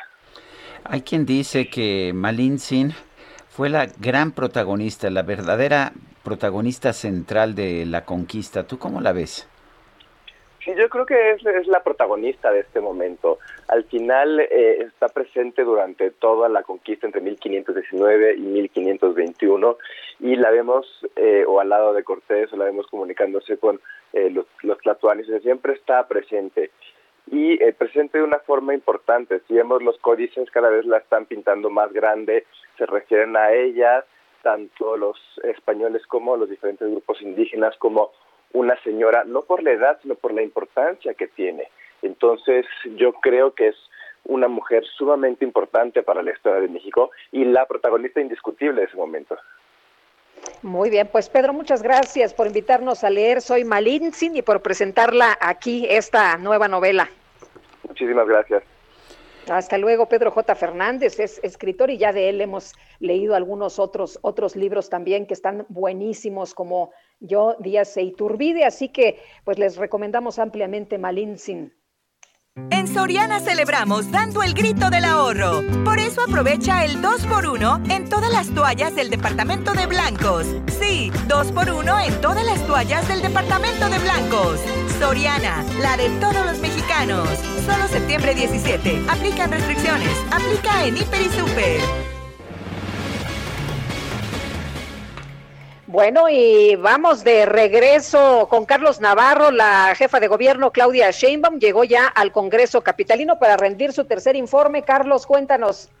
Buenos días, Sergio y Lupita. Les saludo con gusto a ustedes y al auditorio. Y es correcto, la jefa de gobierno Claudia Sheinbaum ha llegado al recinto de Donceles y Allende, donde rendirá su tercer informe de gobierno ante los diputados locales de la Ciudad de México. Comentarles que gran parte del gabinete federal está presente aquí la secretaria de Seguridad y Protección Ciudadana, Rosa Isela Rodríguez, Tatiana Cloutier de Economía, también Alejandra Frausto de la Secretaría de Cultura, el secretario de Agricultura y Luisa María Alcalde, Secretaría del Trabajo. Gran parte del gabinete, también los gobernadores de Morena que resultaron electos en la pasada elección, así es que gran parte del gabinete federal, gran parte de los ganadores de la elección pasada por parte de gubernaturas y principalmente también algunos integrantes de la oposición como Sandra Cuevas, alcaldesa de Cuauhtémoc, o Lía Limón, alcaldesa de Álvaro Obregón, está a unos momentos de iniciar la sesión solemne para que la jefa de gobierno, Claudia Sheinbaum, brinda su tercer informe de gobierno. Están a punto de pasar lista. Al parecer están presentes la gran mayoría de los diputados, están sentando en sus curoles y en unos momentos está por comenzar este tercer informe de gobierno. Sergio Lupita, Está programado para las 10 de la mañana, ¿no? Es correcto, está programada para las 10 de la mañana y estamos a 8 minutos que estaría dando comienzo, pero ya están convocando para que todos los diputados ocupen sus lugares. El, el pleno está totalmente lleno por secretarios del gabinete de la jefa de gobierno, diputados de todas, tanto empresarios como representantes de la política, incluso el presidente nacional. Muy bien, muchas gracias, Carlos. Estaremos muy atentos de tus informaciones, de tus reportes. Buenos días. Hasta luego, buenos días. Bueno, pues a nosotros ya se nos acabó el tiempo, pero mantenga, manténgase usted. Ah, no, este, vamos todavía con Gerardo Galicia, lo tenemos ya eh, libre y disponible. Adelante, Gerardo. Así es, Sergio Lupita, excelente mañana y tenemos información si van a utilizar el eje 3 sur. Hemos encontrado un avance ya un poco favorable si dejan atrás la zona de Churbusco y se dirigen hacia el eje 3 oriente. Más adelante si hay dificultades justo llegando a la calzada San Antonio Abad y en su cruce con el eje central, así que habrá que manejar únicamente con paciencia. Y para nuestros amigos que van a utilizar Zaragoza, ya fue perfectamente orillado el tráiler que volcó por la madrugada, únicamente van a encontrar reducción de carriles en laterales, los centrales quedan completamente libres, aún así el avance es complicado entre la zona de la avenida Telecomunicaciones y su cruce con la avenida Canal de Río Churubusco, esto con rumbo a la zona centro de la capital. Y por lo pronto, el reporte. Muy bien, gracias Gerardo Galicia, se nos acabó el tiempo. Pues vámonos entonces, que la pasen todos muy bien, disfruten este día, recarguen pilas y nos escuchamos el próximo lunes. Hasta entonces, gracias de todo corazón.